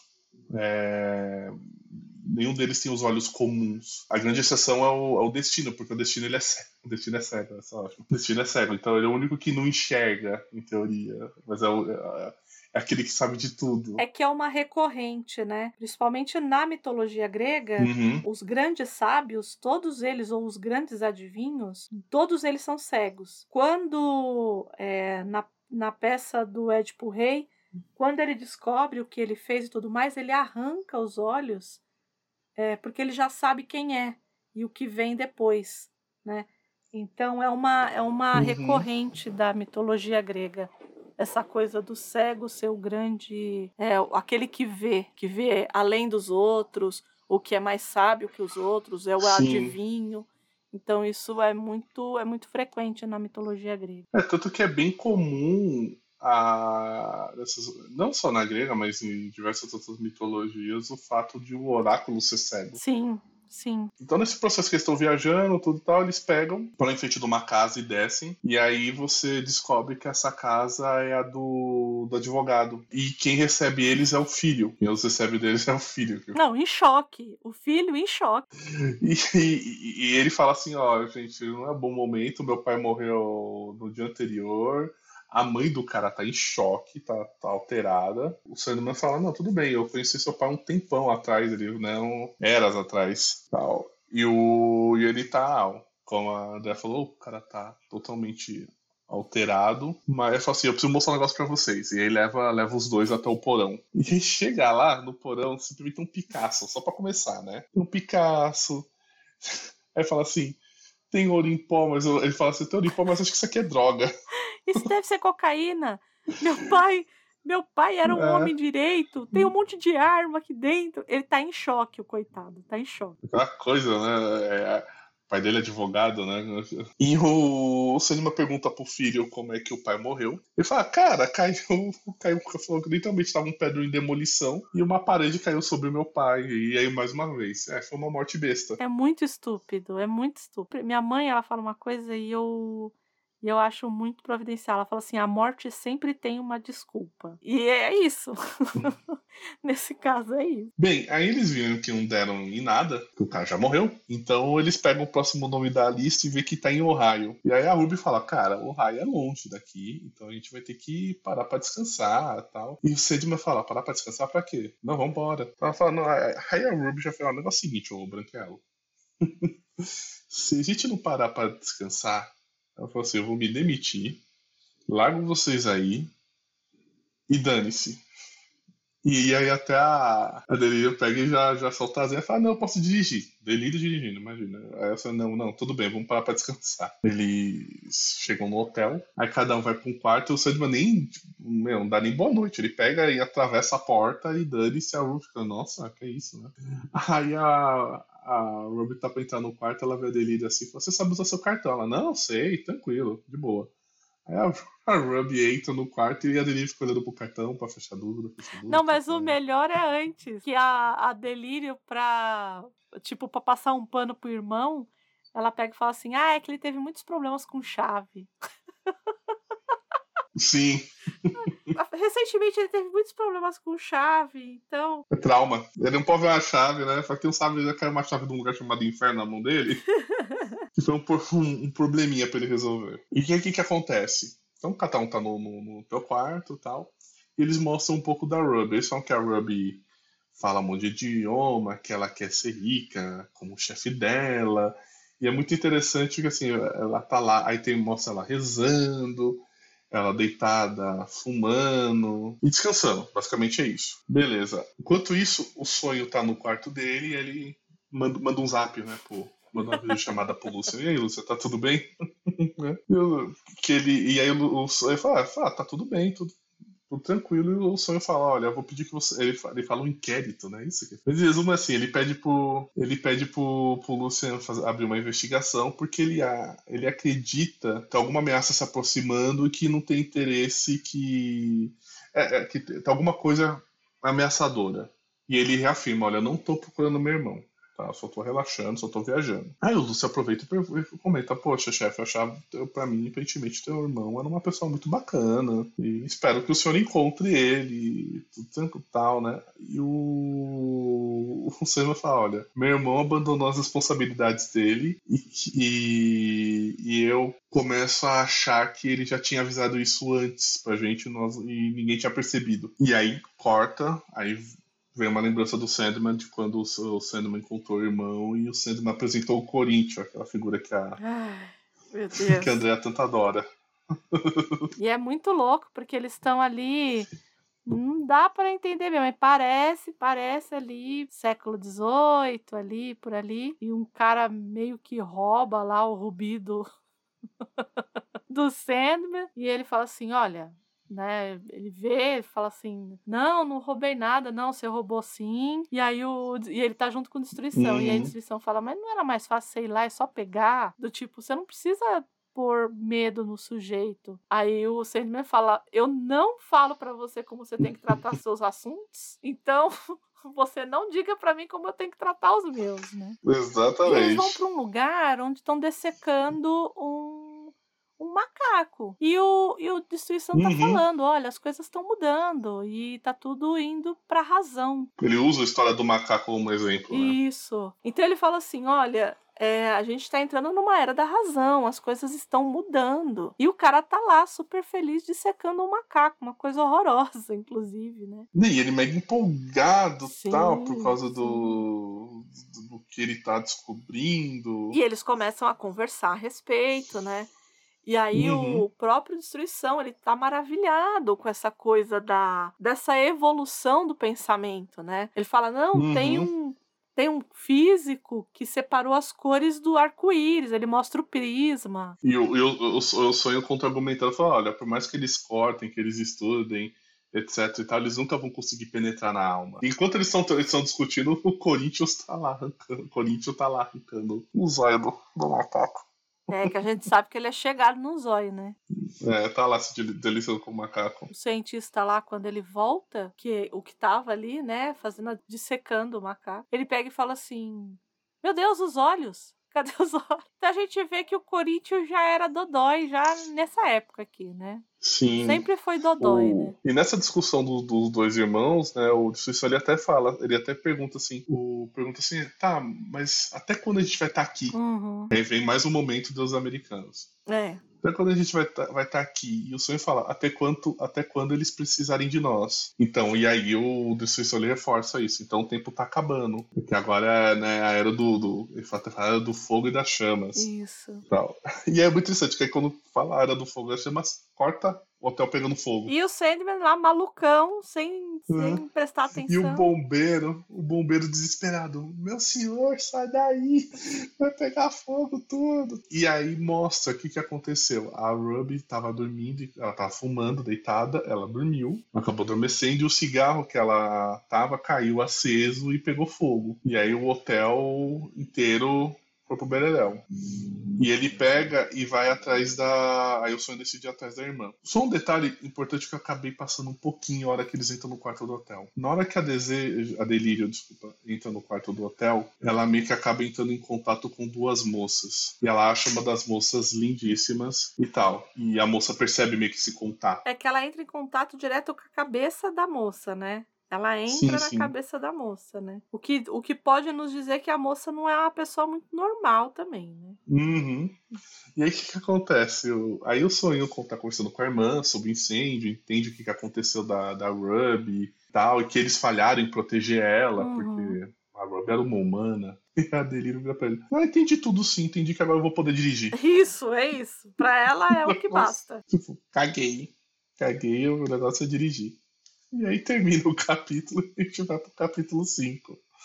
É, Que é quase aquele filme aquele clássico da sessão da tarde que o pessoal tá tirando habilitação Sempre e sem isso. dá uma- safar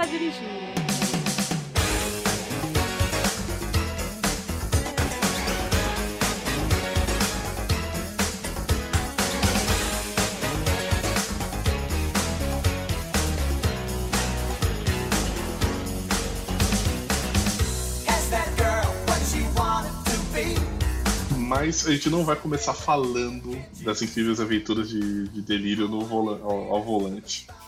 Vai começar a mostrar uma, uma moça chamada Ishtar, que ela é uma, ela é uma stripper, né? E ela vai visitar uma amiga chamada Tiffany no AP dela. E o AP da Tiffany tá uma zona, a Tiffany também não tá, não tá muito legal tal. A Ishtar faz uma comida pra ela e ela não consegue comer, sabe? Tá, tá bem Bem debilitada mesmo, né? bem debilitada. E, e a amiga tentando falar, meu, você tem que reagir, vamos comer, e etc e tal. E aí corta para quem? Para delírio ao volante. Perigo constante. Ali sim. E ela tá dirigindo que nem.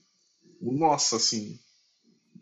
Nem, modo piloto de fuga desesperado, sabe? Eu sou a lei, foda-se o mundo. Principalmente ela dá uma dessa, né? Não é? É, e obviamente o cinema fala: Meu, você tá doida? Vai com calma tal. Só que ele também não entende muito, né? Então, assim, Uhum.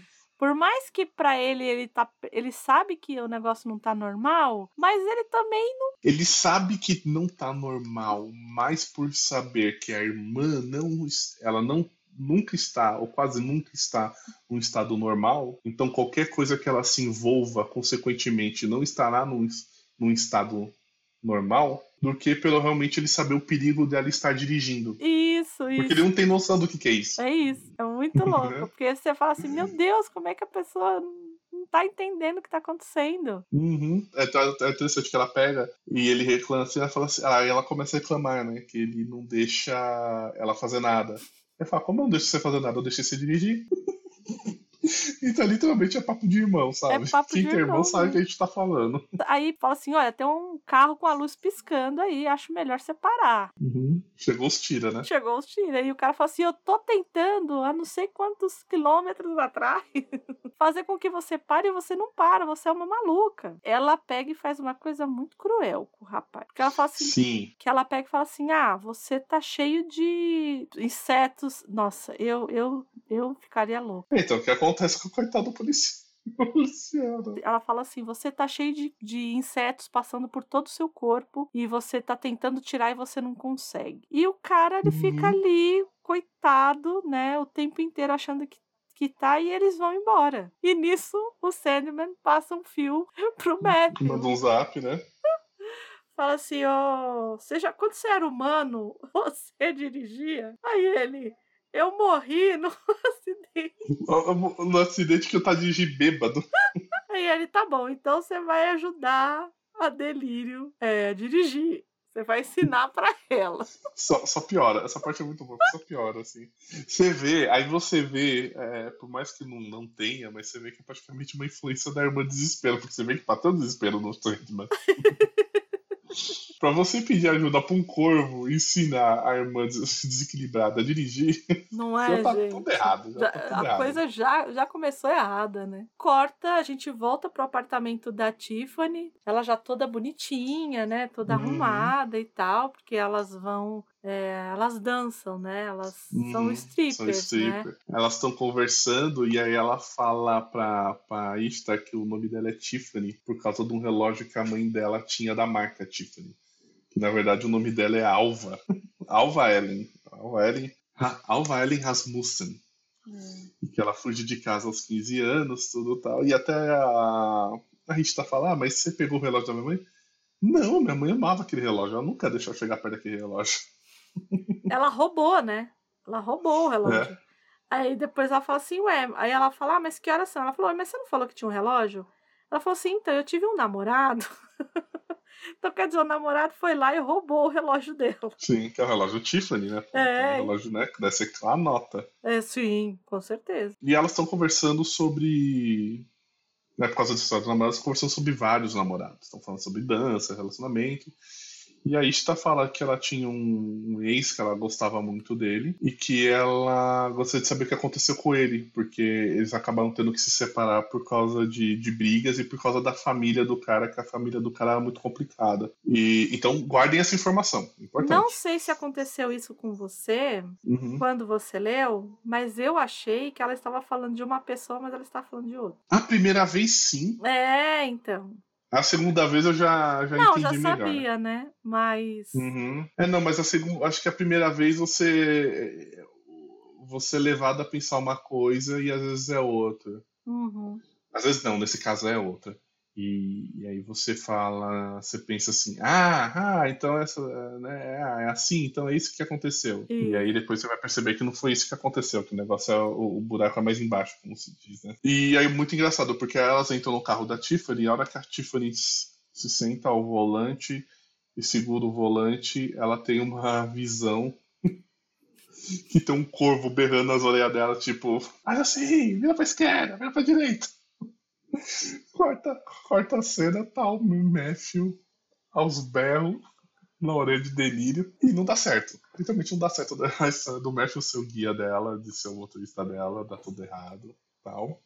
E aí corta a cena novamente, a Tiffany e a Ista chegam no bar que elas dançam e elas encontram uma amiga. E aí, cara, é muito interessante porque elas começam um diálogo extremamente acadêmico Tá num nível de, de, mestrado mesmo, né? Então elas estão falando de prostituição antiga, na, em épocas antigas, que tinha uma época que as mulheres tinham que visitar um templo e ficavam aguardando que homens oferecessem moedas para elas, aí elas tinham que, eram obrigadas a transar com um homem que oferecesse umas moedas. E se caso elas ficassem grávidas, as crianças eram criadas dentro desse templo. Uhum. E essa amiga que elas encontram, que é a Nancy, né? Uhum. Elas estão conversando sobre isso e a Tiffany fica surpresa, né? Fala, nossa, como é que você sabe tudo isso? E a Nancy fala que ela tem mestrados em estudos da mulher. achei isso excelente. É, mas eu achei, eu achei inverossímil. Uma, uma mulher é, escolarizada, nesse sentido, escolarizada no que eu digo é com mestrado, ah, não, eu tô fazendo isso daqui pra, por conta da grana e depois eu vou na Oprah, vou não sei aonde contar minha história. Achei, achei, achei bobo. Né, achei inverossímil. Elas poderiam estar tá lendo uma revista, poderia uma coisa mais simples, não precisava ser, sabe? Ah, você viu o que está escrito nessa revista aqui? Poderia ter sido um outro caminho. Tem coisas que às vezes são rasas, não conferem e que hoje ainda mais ainda mais hoje, não fazem nenhum sentido. Provavelmente esse momento da, da justificativa da Nancy não faça sentido de o porquê que ela virou uma strip. Então elas estão conversando sobre essa questão de prostituição antiga, tudo. A Tiffany fica meio irritada com o papo. A Nancy chama a Tiffany de burra e aí a Tiffany fica pistola, né? É porque a Tiffany, ela tem essa coisa do isso não é prostituição ou isso não é por sexo. Uhum. Isso é uma forma de, de arte. É um trabalho. É, tanto que ela fala assim, eu danço. Um trabalho artístico. Tanto que um pouco antes ela até fala pra Ista, né? Ela fala assim, ah, você é a que melhor dança entre nós. E eu nunca te vi dançar de verdade, né? Uhum. E ela fala assim, não, mas é porque os caras não querem me ver dançar, né? E ela fala, não, não é bem assim, né? Então ela tem essa, uhum. essa, essa dicotomia ali, né? De é, não é sexo, mas é, no final. No final é para isso. No final é, né? é, né? É. E beleza. E aí o que acontece? Elas vão pra pista de dança, né? Pro pau. E a, a Ista começa a dançar, e do que ela tá dançando, ela começa a lembrar do, do, do templo. E ela até fala, eu poderia até usar magia aqui. Ela falou, mas não vou usar. E aí, enquanto isso, a Tiffany tá dançando pra um cara bêbado, porque ela fala, ah, vou dançar pra um bêbado aqui porque ele não vai me encher tanto saco e, e tá tudo bem, a noite tá rolando. Nessa loucura de, da, do delírio, assim, né, ao volante, né, no carro, eles acabam parando no, no bar. Delírio percebe que a Tiffany tá lá dentro. Só que, óbvio, vamos lá, né? Entra uma menina toda louca das ideias, um cara que parece que que morreu e não avisaram, e um corvo. Você vai deixar esse povo entrar no bar de strip? Não vai. Nunca, jamais. O Sandman acaba criando uma ilusão que eles são três homens comuns, três rednecks da vida, e eles entram no bar. E o, o quando eles entram no bar, a, a, a Ishta percebe eles entrando e ela sai desesperada correndo pro, pro camarim. O dono do bar até fala: Não, volta aqui, isso aqui e tal. E, então, e ela se tranca no camarim. O Sandman vai atrás. E aí ele, ele, ele, entra no camarim e ele já chega chamando ela de Belili. Uhum. Ele não chama ela de, de, de Ista, né? chama ela de Belili. Então, todas essas deusas, né? Tanto é, Belile, Astarte, né, que ela fala um pouquinho antes, são deusas muito antigas, deusas da fertilidade, deusas do amor e tudo mais, né? É muito curioso, né? Eles falam dos templos e tal. Eu posso falar um pouco mais da Grécia especificamente, que a Grécia ela tinha também prostituição em templos, né? Porque na verdade eles viam essa prática como uma, uma, um serviço de saúde pública. Então, é, as prostitutas dos templos elas eram pagas pelo Estado para estarem ali. Era, era de fato um serviço público. Uhum. É, a Belina, no caso aqui, eles atribuem a, a uma outra divindade babilônica, né? Uma divindade não tão grande assim, mas assim, é daquela época babilônica. Assim, a origem em si não é tão não é tão bem definida. E aqui a gente vai ver muita coisa babilônica, da Pérsia, uhum. né? mais ali do Oriente Próximo, digamos assim. Ela até usa esse termo, né? Então a Ishtar está, tá lá conversando com, o Sam e ela já dá na cara logo. O, o bom é que assim, né? O Sam toma, um, toma uns tapas assim bonito, né? E é de todo mundo, né? Ela... É de todo é, é de mundo. todo né? mundo. Ninguém alivia. Você vê que ele é essa pessoa muito agradável de de, de, de, conversar, né? Todo lugar, né? E, tal. e ela pega e fala assim: ah, fala logo o que você tem que falar, seja breve, porque. Ela diz assim: quando eu vivia com o teu irmão, você nem, você nem. Ela falou assim: você não gastava nem muito tempo com a gente, você não gastava tempo com a tua família. Ela falou assim: ainda mais se você tá num templo de desejo. Aí ele fica puto. É. Porque queira assim, queira não, um bar de striptease é um lugar de desejo.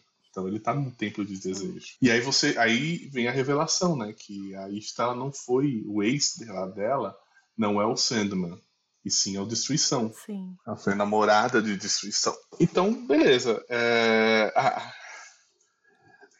aí, ah, não, ela ainda continua, continua esculacho. Ela lê e fala que assim, olha, faz dois mil anos que a gente não se vê, você não gostava do relacionamento meu com seu irmão, você ignorava a gente, é, e, e aí o Sandman também não se ajuda. Não. Puta merda. Porque ele vira e fala assim: é, eu realmente não. Eu não mudei de opinião, não gostava dos relacionamentos de vocês dois, não. Eu falo assim: é, você não gostava porque você não gosta de mulher. E pronto, aí. É. Aí ele fica maluco, ele fala: o negócio é o seguinte, tá? Eu tenho uma pergunta e um alerta. Ele pergunta sobre o irmão, se ela sabe onde ele tá, onde tá o irmão.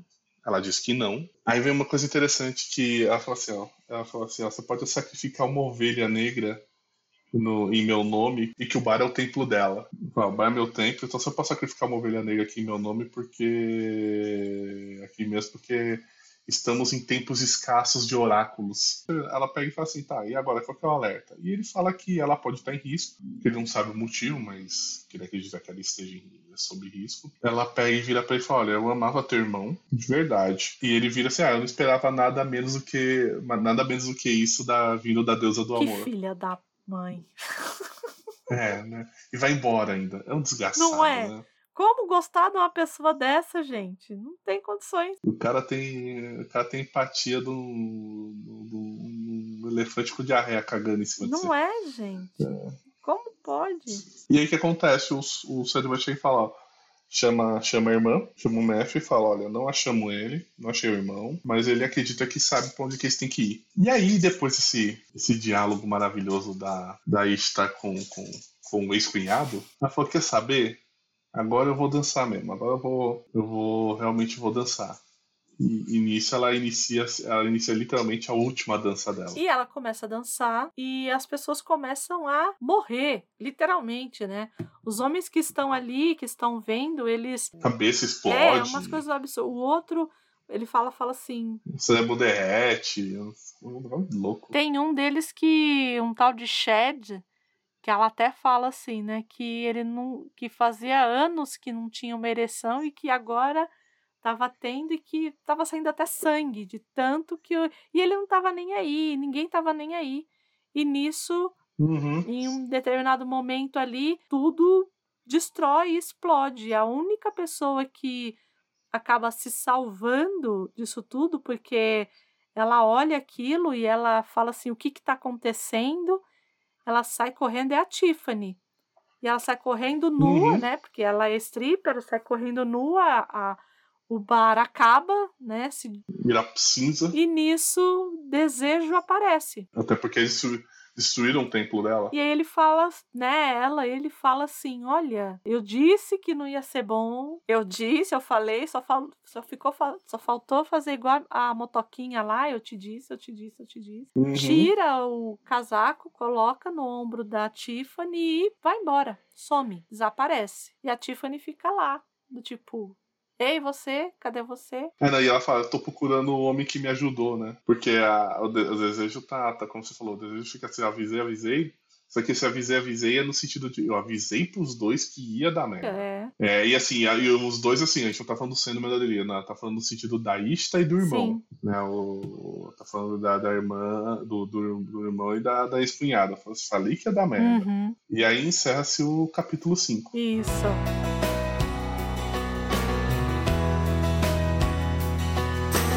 E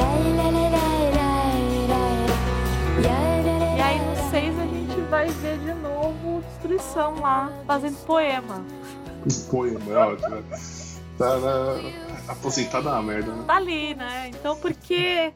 Pinta, escreve poema, fica vendo Discovery Tour. Mas é que é aquela coisa do, do outro que eles. que isso vai se repetir muitas vezes que é o outro lado do espelho, né? Que é essa coisa uhum. do, ah, eu sou a destruição, mas tem a destruição e, além da destruição, eu também mostro a construção, o criar. É, ele, ele tá toda hora criando. Ele tá toda hora é criando. isso. Então, num primeiro momento, ele cria aquela, aquela paisagem, né? Aquela, aquela figura que o Barnabás fala assim: ah, você tá de sacanagem com isso aí, né?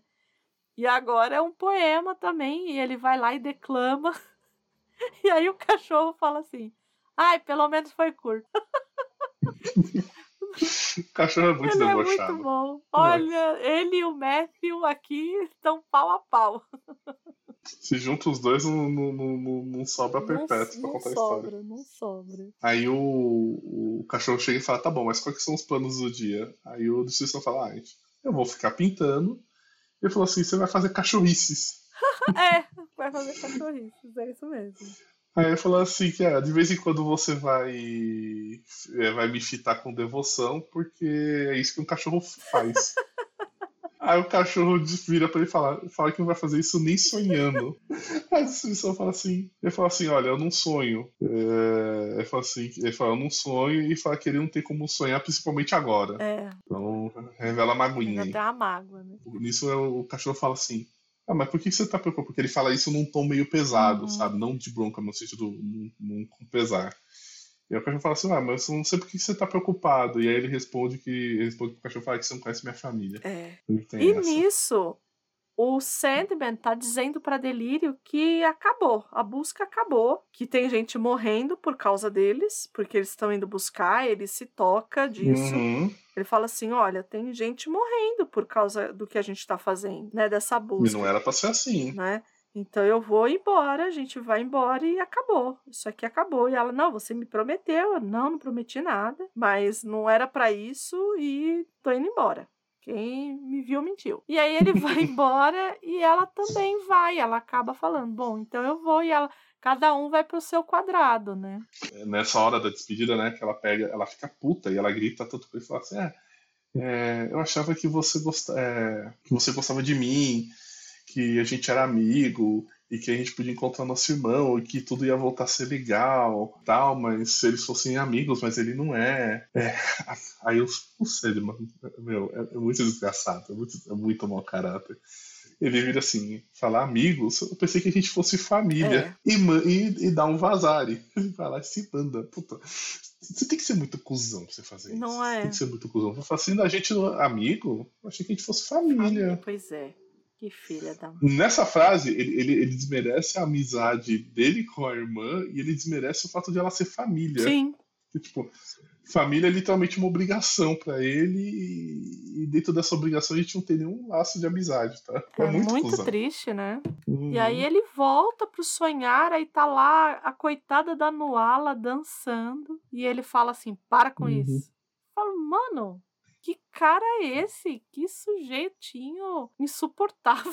e vê o Lucien, né? E ele fala assim: então, Lucien, voltei, acabou, voltei. E nisso ele vai pra sala lá do trono dele e primeiro ele faz um. bate um fio lá pro Farrell. Pede desculpa lá pela, pela Rub, pelo carro, pelo todo estado. E né? ele fala, né? Ele fala assim. E é aí que a gente já começa a perceber que ele tá mais. É, ele tem um pouquinho mais de empatia por os seres humanos, né? Ele pega e fala Uhum. assim: olha, gente, eu peço desculpas, ela, a gente não teve como evitar a morte dela. E aí o Farrell fala assim: ai, mas que droga, não sei o que ele.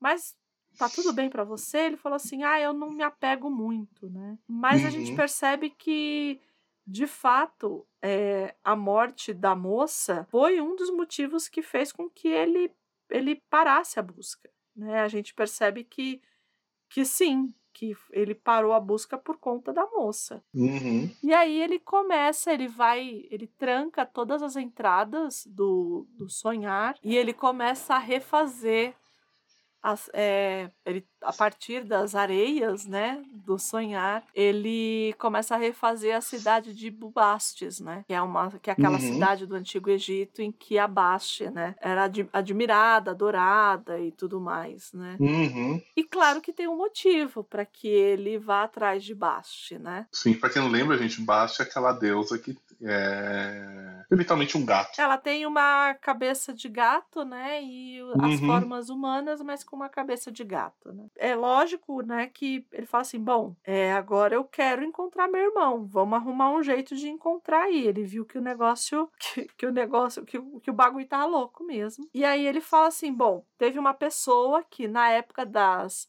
Lá atrás, lá no, no arco Estação das Brumas, tinha dito que sabia onde meu irmão estava. E foi Bastes que falou, né? Olha, eu sei onde seu irmão tá. E ele falou, vou atrás dela. E é o que ele faz. Ele cria um sonho, ele cria essa cidade para conversar com ela. Ela Uhum. aparece e eles começam a conversar e ele, ela, ele pergunta: "Você sabe onde está meu irmão?" E ela fala: "Não." Ele: "Mas você disse que sabia." Ela falou assim: "Eu menti." É, pra quem não lembra, ela falou isso naquele, na, naquele capítulo em que um monte de gente foi interessado no, no inferno, né? A gente foi transformar a vida do cinema no inferno por causa do próprio inferno. E aí ele pega e fala: Mas você mentiu? Ela falou assim: Ah, eu menti. Você, se você tivesse perguntado um pouquinho mais, eu teria dito que eu estava mentindo. E parece que ela tem um interesse nele, né? Todas as vezes que ela o vê, ela acaba falando isso, né? Ela até pergunta, né? Por que, que a gente nunca foi amante, né? E ele fala assim, porque você me conhece muito bem. E eu achei isso muito curioso, né? Ela falou, porque você sabe como eu vou reagir. E de fato, né? Ele vai falando as coisas e ela meio que, ah, você ia fazer isso, você faria isso. E ele deixa ela e ela desperta do sonho. É, não, e ela fala, ela fala pra ele que ele, né, ele, dessa história de, ah, eu não sei pra ter irmã, ela fala, olha, seria bom você consultar um oráculo, Ah, né? sim. Fala, seria bom você cons- consultar um oráculo pra saber onde que tá teu irmão. E ele fala que não, é, porque, ah, porque ela fala assim, só um oráculo sabe onde coisas escondidas estão. E ele fala, não, que não vou, porque nenhum oráculo pode falar sobre mim ou sobre minha família. E aí nisso ele, fa- ela, ele vai embora e ela desperta do sonho, né? E ela tá vivendo uma vida miserável, né? Templo que já não tem nada, né? Passando fome. Mais um momento dos americanos. Sim, total, total deuses americanos aqui. É, ela tá num templo antigo e comendo um rato. Ela tá velha. Isso, ela fala, né? Eu tô envelhecendo. Ela até diz isso. Basti está ficando velha, né? É, que ela tá escrito assim, né? Ela está começando a temer, o- a temer os sonhos. Basti está ficando velha. Então, é...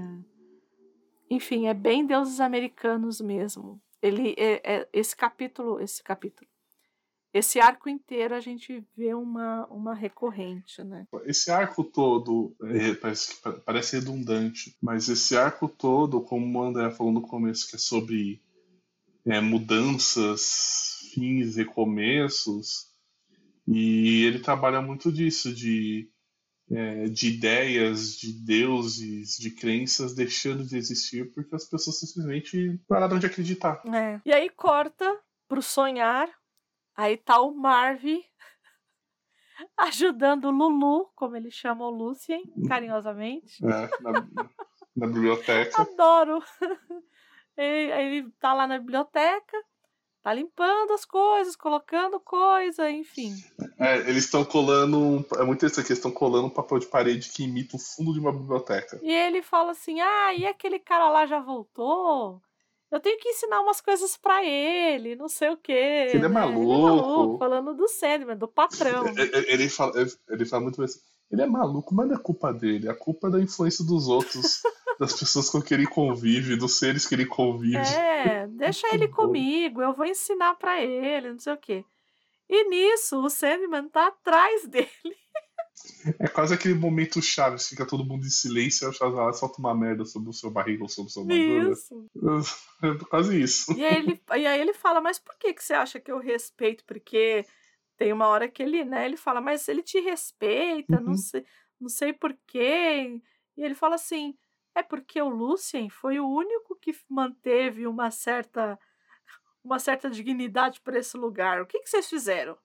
Vocês saíram, vocês foram pra, só faltando vocês foram para Esbórnia, enquanto a gente não tava aqui. Enquanto não tinha ninguém aqui, enquanto eu tava lá preso, vocês não fizeram nada. O único que tentou manter esse lugar foi o coitado do Lucy. E aí ele pega, ele fica meio assim, não fala nada. Mas a Uhum. gente vê pela cara do Sandman que ele tá meio que fazendo uma, uma troça com o Marvin, né? Ele, ele fala, é claro que o. É, ele, tá, ele tá literalmente botando o Marvel no lugar dele. Isso, isso. É, mas é divertido, assim. O Marvel dá um. Ele vai, vai saindo de fininho depois do esporro, né? Isso, como todo bom, né? e aí o Lucien chama ele, fala assim: "Olha, senhor, acho bom a gente dar uma olhada ali no seu na sua galeria que tá acontecendo um negócio esquisito". E nisso eles veem que eles, eles olham e o símbolo da delírio tá preto, apagado. Uhum. E aí ele fala pro Lucien, é verdade. E aí o Sandman, como sempre, quando sempre dá uma merda, ele chama a morte, né? Pra falar. É, vai, vai, vai chorar, vai chorar pra irmã mais velha. E aí a morte é a melhor parte. A morte chega e fala com o Lucien. Oi, Lucien, tá tudo bem aqui com você? Tá tudo bem. E aí, eu tô querendo uns livros. Tem algum livro com final feliz aí que você possa me emprestar? E o Sandman meio cortando, né, pra falar, fala assim, eu não tô falando com você. Do tipo, cala a boca.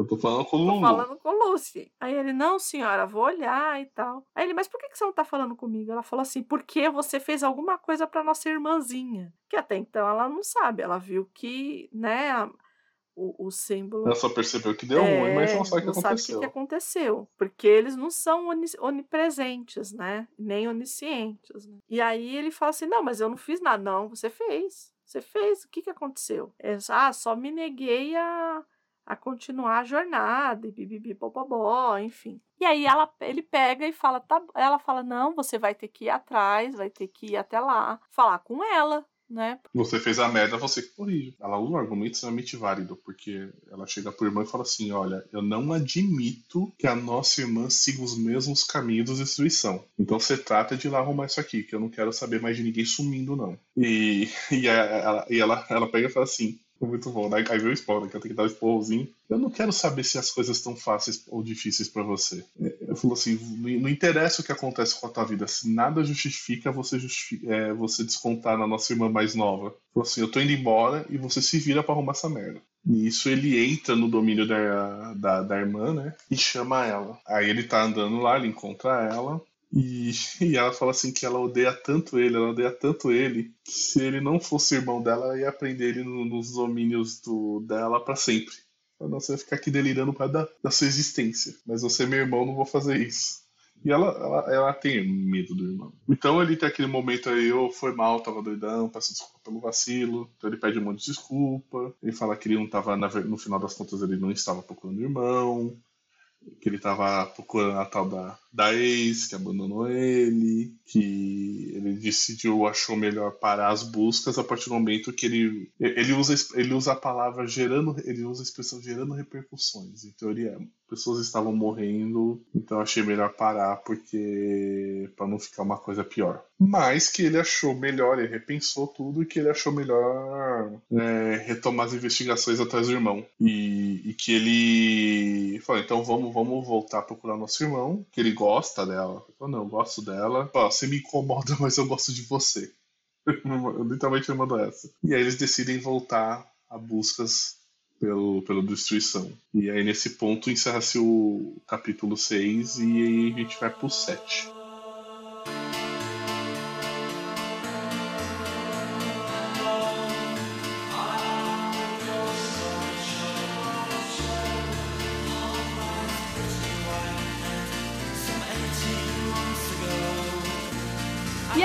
Inicia-se o capítulo 7 com o nosso amigo Destruição e o Barnabás, que é um cachorro muito legal, eu gostei muito dele.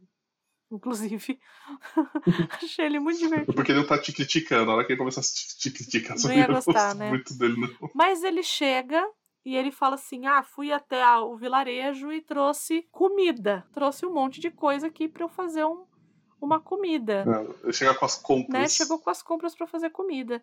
E aí o Barnabás fala assim: Ué, mas você nunca cozinhou? O que que tá acontecendo? A gente meio que percebe, né, que possivelmente ele vai ter umas visitas aí pro jantar. Uhum. E é muito engraçado porque o Barnabás fala, pergunta se ele tinha trazido chocolate. Aí ele, não, não trouxe não. Aí de repente ele fala, ah, eu acho que eu trouxe sim. Ainda faz um- Uhum. Uma brincadeirinha dele pular pra comer o chocolate e tudo mais. E pra quem não sabe, gente, cachorro não pode comer chocolate, gente. Pelo amor de Deus. É, não pode, não pode. É que nesse caso aqui, né? Tudo pode ali. Pô, o nome do cachorro é Barnabás. É, Então tudo tu- pode. tudo pode, né? O, cachorro, o cachorro crítico de arte. Crítico de arte e poesia, tá? Crítico literário e, e- e- e- crítico de arte. E nisso corta pra gente ver tanto é, delírio quanto o sonho, né? E eles vão Uhum. dar uma olhada de novo naquela lista. que ela fez, ó, aquela listinha que ela Isso, fez, naquela né? lista ela fala assim: olha, ninguém que tá aqui nessa lista vai poder ajudar a gente. E ele fala: bom, então a gente vai ter que conversar com o destino. E ela fala: bom, tá bom, então a gente precisa procurar um labirinto. E é aqui que a gente entende que todos os labirintos dão no jardim de- do destino. Todos se convergem no centro. Então, Uhum. qualquer labirinto que seja feito, o centro dele é o centro do labirinto, é o centro do, do jardim, né, do labirinto do destino. E aí ele fala assim, ela pergunta pra ele, eu posso achar o labirinto, né? E ele fala assim, não, não Uhum. pode, né? E como é delírio, né, não poderia ser diferente que o labirinto que ela encontra é num parque de diversões, né? Lógico, né? Não tinha outro Não lugar. tinha outro lugar. e aí, conforme eles vão entrando no labirinto, esse labirinto vai mudando, né? Porque são vários mesmo, né? E eles vão caminhando por essa trilha até chegar no labirinto primordial ali, que é o labirinto do destino. E nisso, pelo que a gente percebe, também nesse labirinto, existem é, pedaços, né, da- das trajetórias das pessoas. E ela se vê muito jovem, ainda como deleite, inclusive. É ela, né? Não, não chega a ser Não, estátua, é é ela, ela. né? A forma antiga dela, né? Tanto que ela fala, ah, isso é, é como se ela estivesse olhando pro passado, de fato, né? Incomoda muito ela. E aí o Sandman encontra, eles encontram o destino. E ele fala assim: bom, Uhum. Você já sabia que a gente vinha. Ele já. Deve ser muito chato conversar com o destino. Deve ser insuportável. Um puta porre. Você já sabia que a gente vinha já. Então o que que você tem pra me dizer? Então tem papo com a pessoa. Não tem, não tem. Porque o cara sabe tudo que você vai falar. E sabe como você vai reagir às coisas que ele vai te falar. Então ele fala assim: olha, você tem como dizer pra gente onde tá o nosso irmão? Você e a fulana vai voltar pra mim? Aí ele, olha, quando tudo isso aqui acabar, vocês ainda vão se ver mais uma vez. Mas não vai ser uma coisa boa, não. Não vai ser legal. E antes disso ele fala assim: Olha, eu tenho uma coisa para te falar, mas você não vai gostar de ouvir. E aí, depois que ele termina de falar isso, aí o Sandman fala: Ai, não gostei de ouvir isso. Ele então, você me pediu o que você precisava saber, não o que você desejava saber, né? Eu não posso te dizer o que você deseja ouvir, né? Eu só posso dizer para você o que você precisa saber. Uhum. E, e o Sandman fica super incomodado, assim, né? Super perde o controle quando, quando Uhum. o, o destino fala isso para ele. E aí a gente vê um, uma, uma faceta da delírio que até então a gente não tinha visto. Que ela recobra o juízo, assim, do nada. Ela se Ela se controla, né? controla e ela fala assim: então, você sabe que existem muitas formas das, de, de, outras, de outros seres que eles não estão ligados a você diretamente. E que não é só você que vê o, né, o percurso. Né? Ela tá muito segura de si e tal. E tudo isso por conta do que o destino fez com falou pro, pro Sandman, né? Uhum. Aí ela pega e olha pra ele, e, e aí o Sandman, assustado, fala delírio, né? Ela fala assim: ainda Uhum. sou eu. E ela tá com os olhos da mesma cor, porque delírio. Ela tem um olho de cada cor. E Sim. nesse momento ela tá com os dois olhos da mesma cor. E aí ele fala assim pra ela: é, mas do tipo, né? É você, mas como é que tá? Ela fala assim: então, é, só um pode desabar. Se os dois desabarem, não tem jornada, não tem nada. É, e ela explica essa mudança dela, porque ela fala, né, que ah, nosso irmão falava que como uma moeda tudo tem dois Uhum. lados. E ele avisou isso pra gente antes de ir embora. E que ele, ele fala, você já sabia, o nosso irmão de destino também já sabia disso. E meio que mostra, né? E ela fala, né? Uhum. Ela, você tá bem, né? Porque dói muito, né? É, Uhum. é, é, pra ela é uma dor. Ela fala que ela não consegue segurar muito aquele estado controlado por muito tempo. Então, que, como você falou, dói muito. Então ela fala, nós não temos muito tempo, a gente vai ter que ir atrás de um oráculo para ir atrás do nosso irmão. E mostra muito bem essa dor dela, né? Isso. E o próprio destino já fala isso, né? Olha, é, quando você viu Bastes, ela te falou que precisava de um oráculo e uma pessoa veio à sua cabeça. Uhum. E nesse momento, é, a gente sabe que é Orfeu, que vai ser Uhum. esse oráculo aí, que ele vai ter que ir atrás. É, antes disso, né, antes de ele ir atrás do, do, do, do filho, né, o Destino ele abre o livro na época que o Destruição foi embora. E ele, ele abre e tal, e aí tá lá um, os irmãos todos reunidos à mesa e o Destruição anunciando que, olha, eu tô indo embora. E é muito interessante porque eles usam, ele usa o termo assim, devaneio vocifera.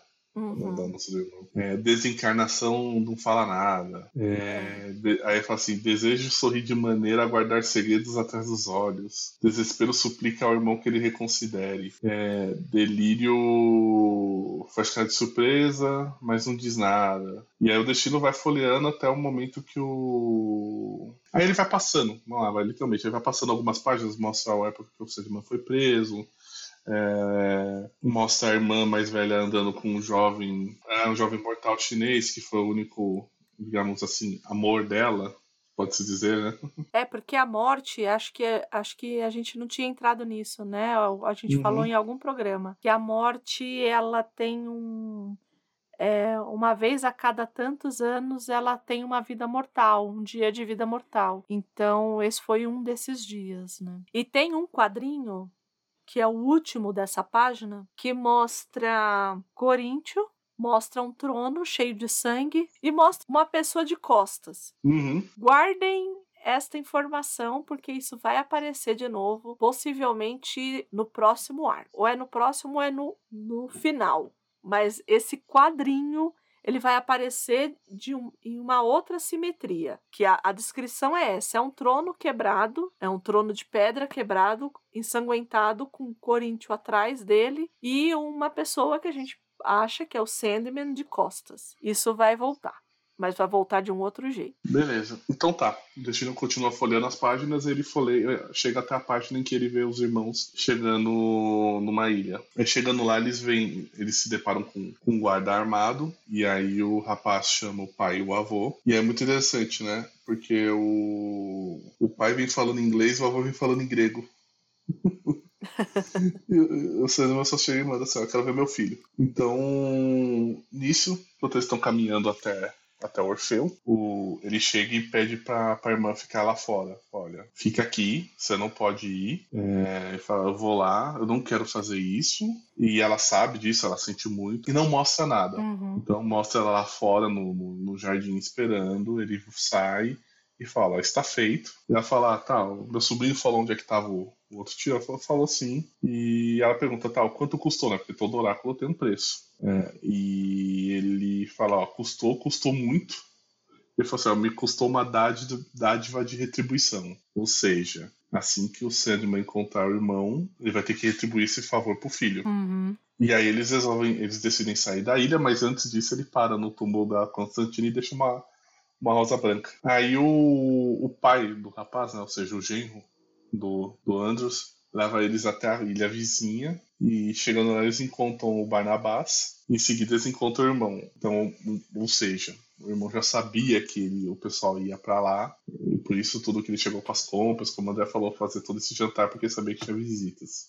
E é muito interessante, né? Que aí ele vê a irmã, ele simplesmente agarra a irmã, assim, parece uma aquela coisa de irmãozão mais velho agarrando a irmã mais nova, né? Uhum. Ele agarra ela assim. E aí ele vira pro cinema e fala assim, é, sempre também parece que, que cresceu, apesar de não estar tá parecendo muito, não. E ele fala, ó, entra aí que é, o jantar tá pronto. E fica todo mundo com uma cara de jantar. Eu falo, eu sabia que vocês iam vir, tá aqui o jantar. E ele fala assim, então se senta, ele até fala, senta-se à mesa aí que a gente tem muito o que discutir. E aí nisso encerra-se o capítulo. E a gente vai pro penúltimo.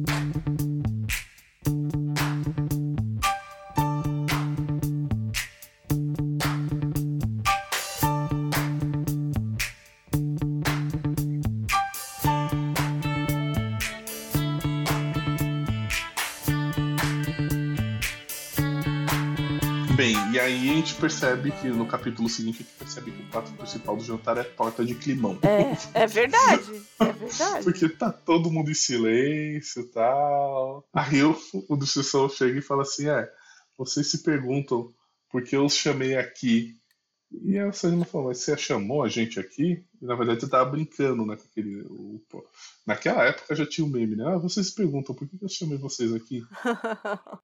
E aí fala, gente, vamos. Aí o Destruição fala, gente, vamos comer, come aí, né? Tal. E você fala, não, eu não vou comer, não tô com paciência com isso. Ele fala, a gente quer discutir a treta da, da, da família. Ele fala assim, a treta desse cachorro aqui, ele enche o saco do cachorro, ele implica com o treta do cachorro, é um chato, né? É, não é. Aí o cachorro fala tal, aí ele falou, tá. Aí o Destruição fala, não, deixa o cachorro. Aí ele falou, tá bom, o cachorro pode ficar desde que ele não fale nada. É que ele tem que entender que nada pode sair dessa sala, né? Que ele não pode Uhum. comentar nem com mor nem com gente, nem com nem com bicho, né? O que eles falarem ali. E aí tem todo o resumo de toda a história que, de Sandman e Delírio até a, até a hora que a gente chegou, eles contam tudo. E aí a Delírio termina e fala assim, é, e eu terminei é, chegando na minha forma controlada e sonho, ela fala assim, assim e sonho estava jurando nos domínios do destino. E aí ela falou assim, aí eu tive, ela falou, eu tive que tornar, me tornar eu. Ela falou, isso doeu. Aí o Destruição pergunta da família, ele fala que tá todo mundo bem, e que desespero ainda sente falta do irmão desaparecido. E aí o Destruição fala que não foi fácil pra Desespero assumir o manto e se tornar do, é, gêmea de desejo. E aí vem um parênteses interessante. O que dá a entender, e isso nunca ficou extremamente bem explicado, né? É que essa, essa desespero não é a primeira, irmã. É, Não é a primeira desespero. Cheguei a dar uma. Não cheguei a me aprofundar muito, mas eu dei uma pesquisada e realmente não há um grande. Uma, não há uma grande explicação. Mas o que dá a entender é realmente que não, não, o desespero não é a primeira e que o processo de transformação da atual em desespero, em gêmea de, de- de desejo, foi, foi algo bem dolorido. uhum. Isso explica muito o porquê que ela se tortura. Não Ela não se tortura por desespero, mas se tortura para para apagar a dor do que ela tornou, se tornou. é, E, e, e como a gente falou nos capítulos anteriores, como Destruição era um irmão que era carinhoso com ela, ela sente muito isso. E onde já se viu, tipo, o desespero também sentir um pouco de afeto. é. Viu, né? E aí ele fala que esse processo foi uma das coisas que, que pesou pra ele na decisão de ele sair e sumir. Porque ele não queria que ninguém assumisse o fardo dele. Ou seja, que um dia ele deixasse de ser destruição e que surgisse um outro destruição no lugar dele. Isso. Isso é muito louco, né? É, porque, é, vamos lá, é, eles entendem o papel deles, só que eles, de, de, uma, de uma certa maneira, eles entendem o fardo deles. Uhum. E eles entendem o peso disso, e, e alguns, como o Desespero e como ele, entendem que isso não é fácil. E o Destruição chegou ao ponto de falar: não, ninguém tem que passar por isso. Aí ele questiona o irmão, né? Questiona o sonho de por que eles vieram atrás dele. E ele fala que foi a pedido da irmã, só que teve toda a treta que gente morreu. Uhum. É... E ele confirma, né, que era de Uhum. fato um sistema de segurança, né? Uhum, e tudo, e aí eles estão falando de tudo. Aí o, o, fala: é, você não mudou nada em 300 anos, continua sendo o mesmo egoísta de sempre. E aí fica aquela discussão de: ah, você, mas é a tua responsabilidade, você devia ter feito isso, não você fez aquilo. E fala, ah, aí o Sandman fica mais puto a hora que tem essa revelação dos alarmes que ele botou. E aí ele, aí o Destruição fala: você mudou mais do que você imagina, porque antes você não não se importaria. Sim, porque ele, ele fala assim: é, que o sonho fala, eu tive que falar com meu filho Uhum. pra te encontrar. E aí ele fala, é, ele se sente até lisonjeado. Uhum. Porque fala assim, é, você tinha prometido que você nunca mais ia falar com seu filho. Você foi lá falar com ele só por causa de mim. É. E aí tem toda essa discussão, mesmo papinho de dois lados da moeda e tal. é, que o. E ele fala assim, olha. A destruição ela não desaparece com o abandono do meu reino. Ele falou muito menos pessoas vão deixar de sonhar se ele deixar de, se o irmão deixar de existir. Ele fala assim, o universo surgiu. Aí ele fala, o universo surgiu, o destino chegou com ele, depois veio a irmã. Mas ele falou assim, ele fala assim, o universo surgiu, destino chegou junto com ele, mas a irmã, a irmã já estava lá esperando, ou seja, a partir do momento que surgiu o universo já existia a morte. Aham. E eles estão conversando e eles vão para os jardins, lá de onde a destruição, de onde na ilha onde a destruição tá. E ele fala, olha, as coisas duram o tempo que elas duram.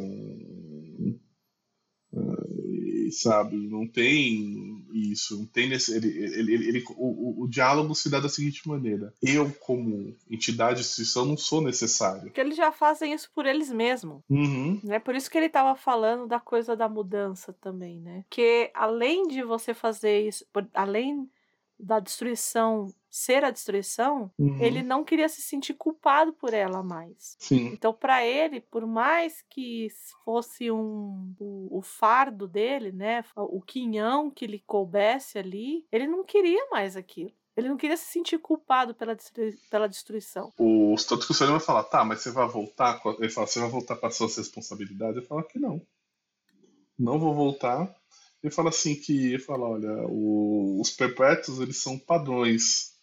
Fala, são padrões, são ideias. São ecos das trevas, nada mais. Ele falou assim, a gente não tem direito de brin- brincar com a vida dos humanos. Ele fala assim, tudo tem um fim. Ele fala, a gente tem um fim. E aí é muito interessante, porque nisso eles saem do jardim, vão passar lá dos símbolos do, do destruição, e aí ele vira pro irmão e fala assim, é...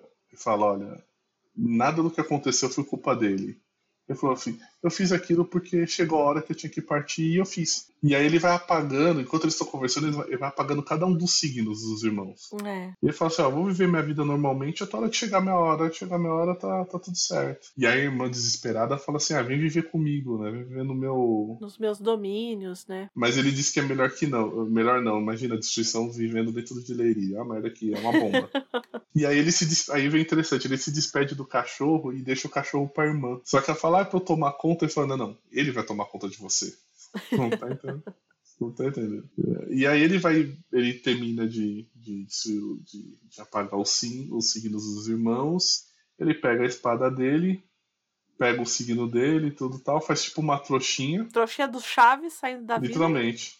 Aí ele pede pro Sedman pra falar com o desespero que ele, a- que ele ama a irmã. Uhum. Né? Ele abraça a outra irmã, né? Ele abraça a Delírio, se despede do cachorro e vai embora. E some.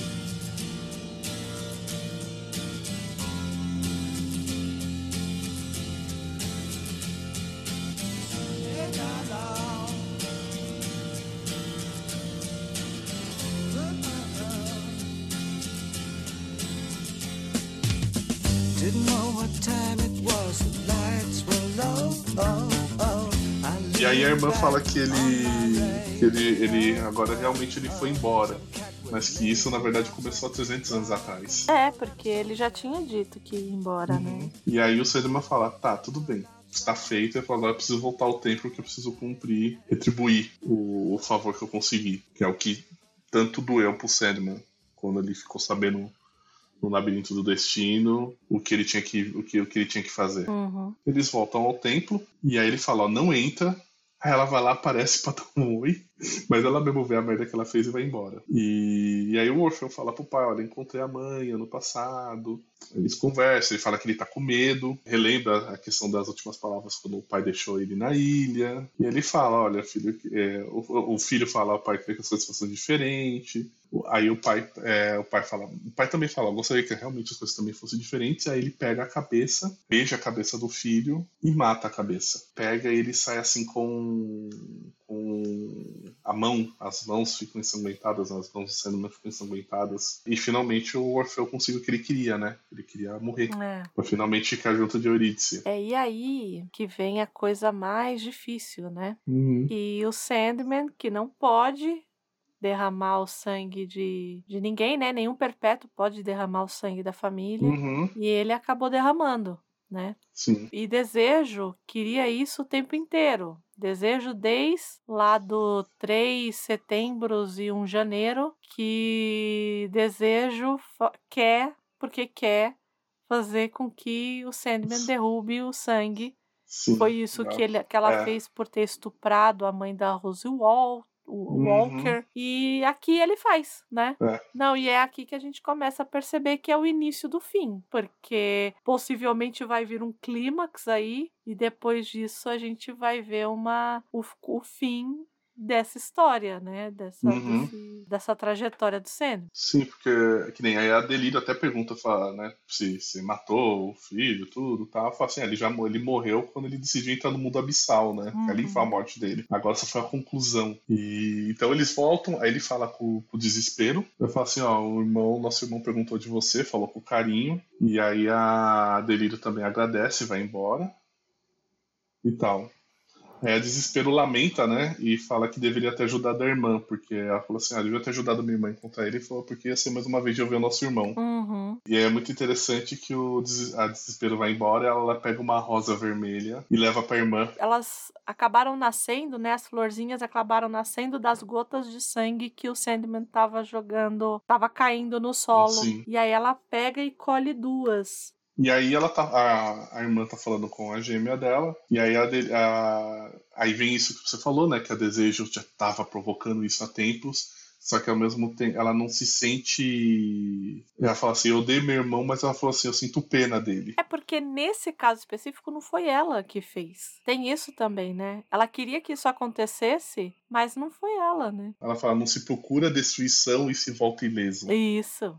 Isso. E aí ela revela, fala, tinha uma promessa que faria o sonho derramar sangue pela família e ele acabou cumprindo. Mesmo que isso não seja de uma. Ela falou assim, me- ela falou assim mesmo que eu não tô me sentindo triunfante nisso. Mas ele, né, ela falou assim, a minha promessa foi cumprida. E aí, ela, aí a irmã gêmea pergunta, ela falou, mas foi um plano? Tudo que você foi algo que você arquitetou e ela confirma que sim. Ela fala assim: Ah, mas você tá, de, você tá feliz? O desfecho, e ela fala que falou, não, pelo contrário, falou, agora eu tenho medo. E aí desespero confir- eu também falo, eu também tenho medo. Então, nisso o sonho volta pros domínios dele, entra no, no é, ele é, entra pelos portais do sonhar, sonhar, ele chama o Andros e aí ele faz o ele orienta o Andros a enterrar a cabeça do filho e fala, não deixa nenhum nenhum símbolo, nada que identifique que meu filho tá enterrado ali, que a cabeça dele tá enterrada ali. Ele falou assim, assim que você terminar, ele falou assim, o trabalho da sua família como sacerdote tá encerrado, né? Tá encerrado. Ele agradece né, ele agradece e tudo tal, mas o trabalho de vocês acaba aqui. É, e aí, aí você vê, como você falou, a mudança, porque aí ele tá entrando no palácio,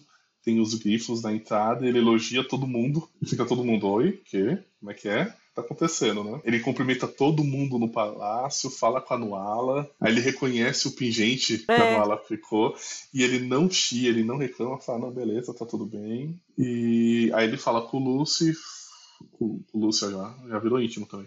Ele fala com, com, com o Lúcio e fala, ó, acabou tudo, tá tudo encerrado. Ele falou, vou descansar e ninguém deve me, me, me interromper. Mas aí antes de ele ir, ele pede pro, pro Lúcio arrumar uma maneira de recompensar todo mundo que teve na, na jornada. Então tipo, desde a da, da Ruby, Pharrell, a Bast, ele pede pra todo mundo ser recompensado e pede que ele vá atrás de Ista. Ó, Encontra a Ista de alguma maneira aí. Aí vem uma coisa interessante, porque o, o Lúcio encontra o Marv.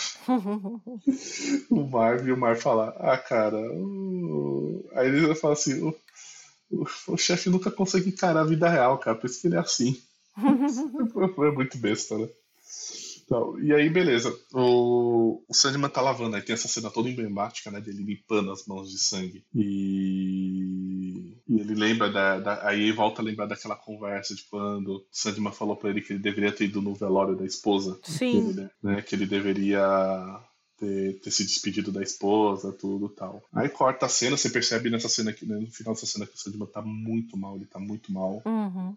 Sim, tá. Literalmente, ele é como voltando à fase da irmã. Você não procura destruição e sai ileso. Então ele tá É. destruído. E aí o, arco se encerra mostrando o que aconteceu com algumas pessoas envolvidas nesse arco. Então. Aquela senhora que tava com a delírio logo no Isso, começo, isso, a pedinte. Ela acha uma nota de dinheiro, né? Isso, e vai beber lá no túmulo do filho, uma maluquice. Uhum. A menina do voo, ela ganha um gato, ela tá com um gato. Ela tá brincando com o gato, mas por quê? O gato é novo porque o amante da mãe atropelou o gato antigo. Isso. O rapaz, ele tá queimando lá, o, o filho do advogado, ele tá queimando todo, todo, todas as coisas do pai, só que ele deixa três passaportes em brancos guardados. Ele falou assim, caso ele precise assumir uma nova identidade. O coitado do policial que a Delírio deixou lá achando que o corpo estava consumido por um monte de inseto, tá amarrado Uhum. numa cama, possivelmente no hospital psiquiátrico, coitado. Esse, esse foi o que se ferrou mais, coitado. A Tiffany, ela vira apresentadora de TV, apresentadora de uma Fátima Bernardes da vida, e fazendo sucesso, esses programas de auditório, né? Então, mostra desejo ela, nos domínios dela, meio que, meio que flutuando. Ele até fala, parece um anjo, né? Uhum. E ela segurando a flor da irmã. E, e, assim, depois desse diálogo entre elas, você percebe que assim, o, Sandman ele vai ficar mal, mas ele não vai engolir muito essa história de ter sido forçado a matar o, o filho. Tal, né? E o capítulo se encerra com o Andros o, e seu genro e seu filho enterrando a cabeça do Orfeu. Do lado da, da cerejeira, né? Sim, do lado da cerejeira. E o Andros, ele, ele, começo do capítulo, né? Ele, toda vez que ele ouvia o, o Orfeu cantar, ele não sentia mais dor, né? Ele se sentia jovem de novo. Uhum. E aí ele fala assim: ah, pode ser que quando eu voltar, quando ele. Eu vou colocar perto da cerejeira e pode ser que quando eu coma a cereja isso aconteça de novo. E aí ele fala assim: não, eu não vou viver para ver isso. Porque ele já tá sentindo que ele também vai morrer logo logo. Uhum. Né? É, o pa- o papel dele, o papel dele cumpriu ali. Então, Isso. E se encerra assim. Uhum. Se encerrou muitas histórias. Muitas histórias foram, né, foram, foram encerradas, foram resolvidas. Outras feridas foram abertas. É, eu acho que aqui, como eu disse, agora ele arquitetou tudo e é o começo do fim mesmo. Uhum. Agora algumas coisas vão acontecer de mais grave, digamos assim. A treta familiar vai aumentar agora, né? Então, até porque aquilo que era o motivo, vamos lá, aquilo que era o motivo de, de confusão na família, que era a história da destruição, também chegou ao fim. Sim. Então, até, por exemplo, possíveis discussões, brigas, conflitos que, que existiam, é, que, que, que existem e que estavam simplesmente é, deixados para trás por causa dessa história da destruição, agora não tem mais desculpa de ficarem para trás, Uhum, né? Vão vir à tona, né? Enfim. É isso, querida. E é isso, terminamos esse arco chicante. enorme. Provavelmente é o, maior arco que tem, né? Eu acho que sim. Achei um arco, eu achei mais arrastado esse. Não que eu desgoste dele, mas eu achei mais arrastado do que os outros. Possivelmente por conta de delírio. É, de- se tem uma coisa que a gente não pode cobrar do, de delírio é linearidade, né? Então nunca vai ser linear. Então não tem jeito. Nunca vai ser. Mas eu achei uma forma brilhante de conduzir, principalmente delírio. Ela tá, ela tá radiante É, é dela. É dela. E, né, é e- dela de uma maneira que souberam usar ela e já apresentando outras duas irmãs. Apresentando lá, na verdade, né? Uhum, Expandindo duas uhum. irmãs. Expandindo, é. E é isso, gente. Acho que Uhum. acabamos por aqui, Sim. não é mesmo? Chega hoje. É. Obrigada a todos que ficaram até aí. De novo, para desespero de uns e felicidade de outros, vou repetir: se você chegou até aqui, você é um maluco sem ler. Muito obrigado pela audiência. Sim, e dúvidas, perguntas para perpétuos@portalrefil.com.br. Nas nossas redes sociais sempre comentários, a gente também tá lá, sempre para ouvir vocês. Uhum. O que mais, Valdir? Me ajuda aí. Acho que é isso. Mas realmente acho que a gente já damos todos os recados. Então, gente, muito obrigado. Obrigado, André. Obrigada, Valdir. E bons sonhos. Bons sonhos.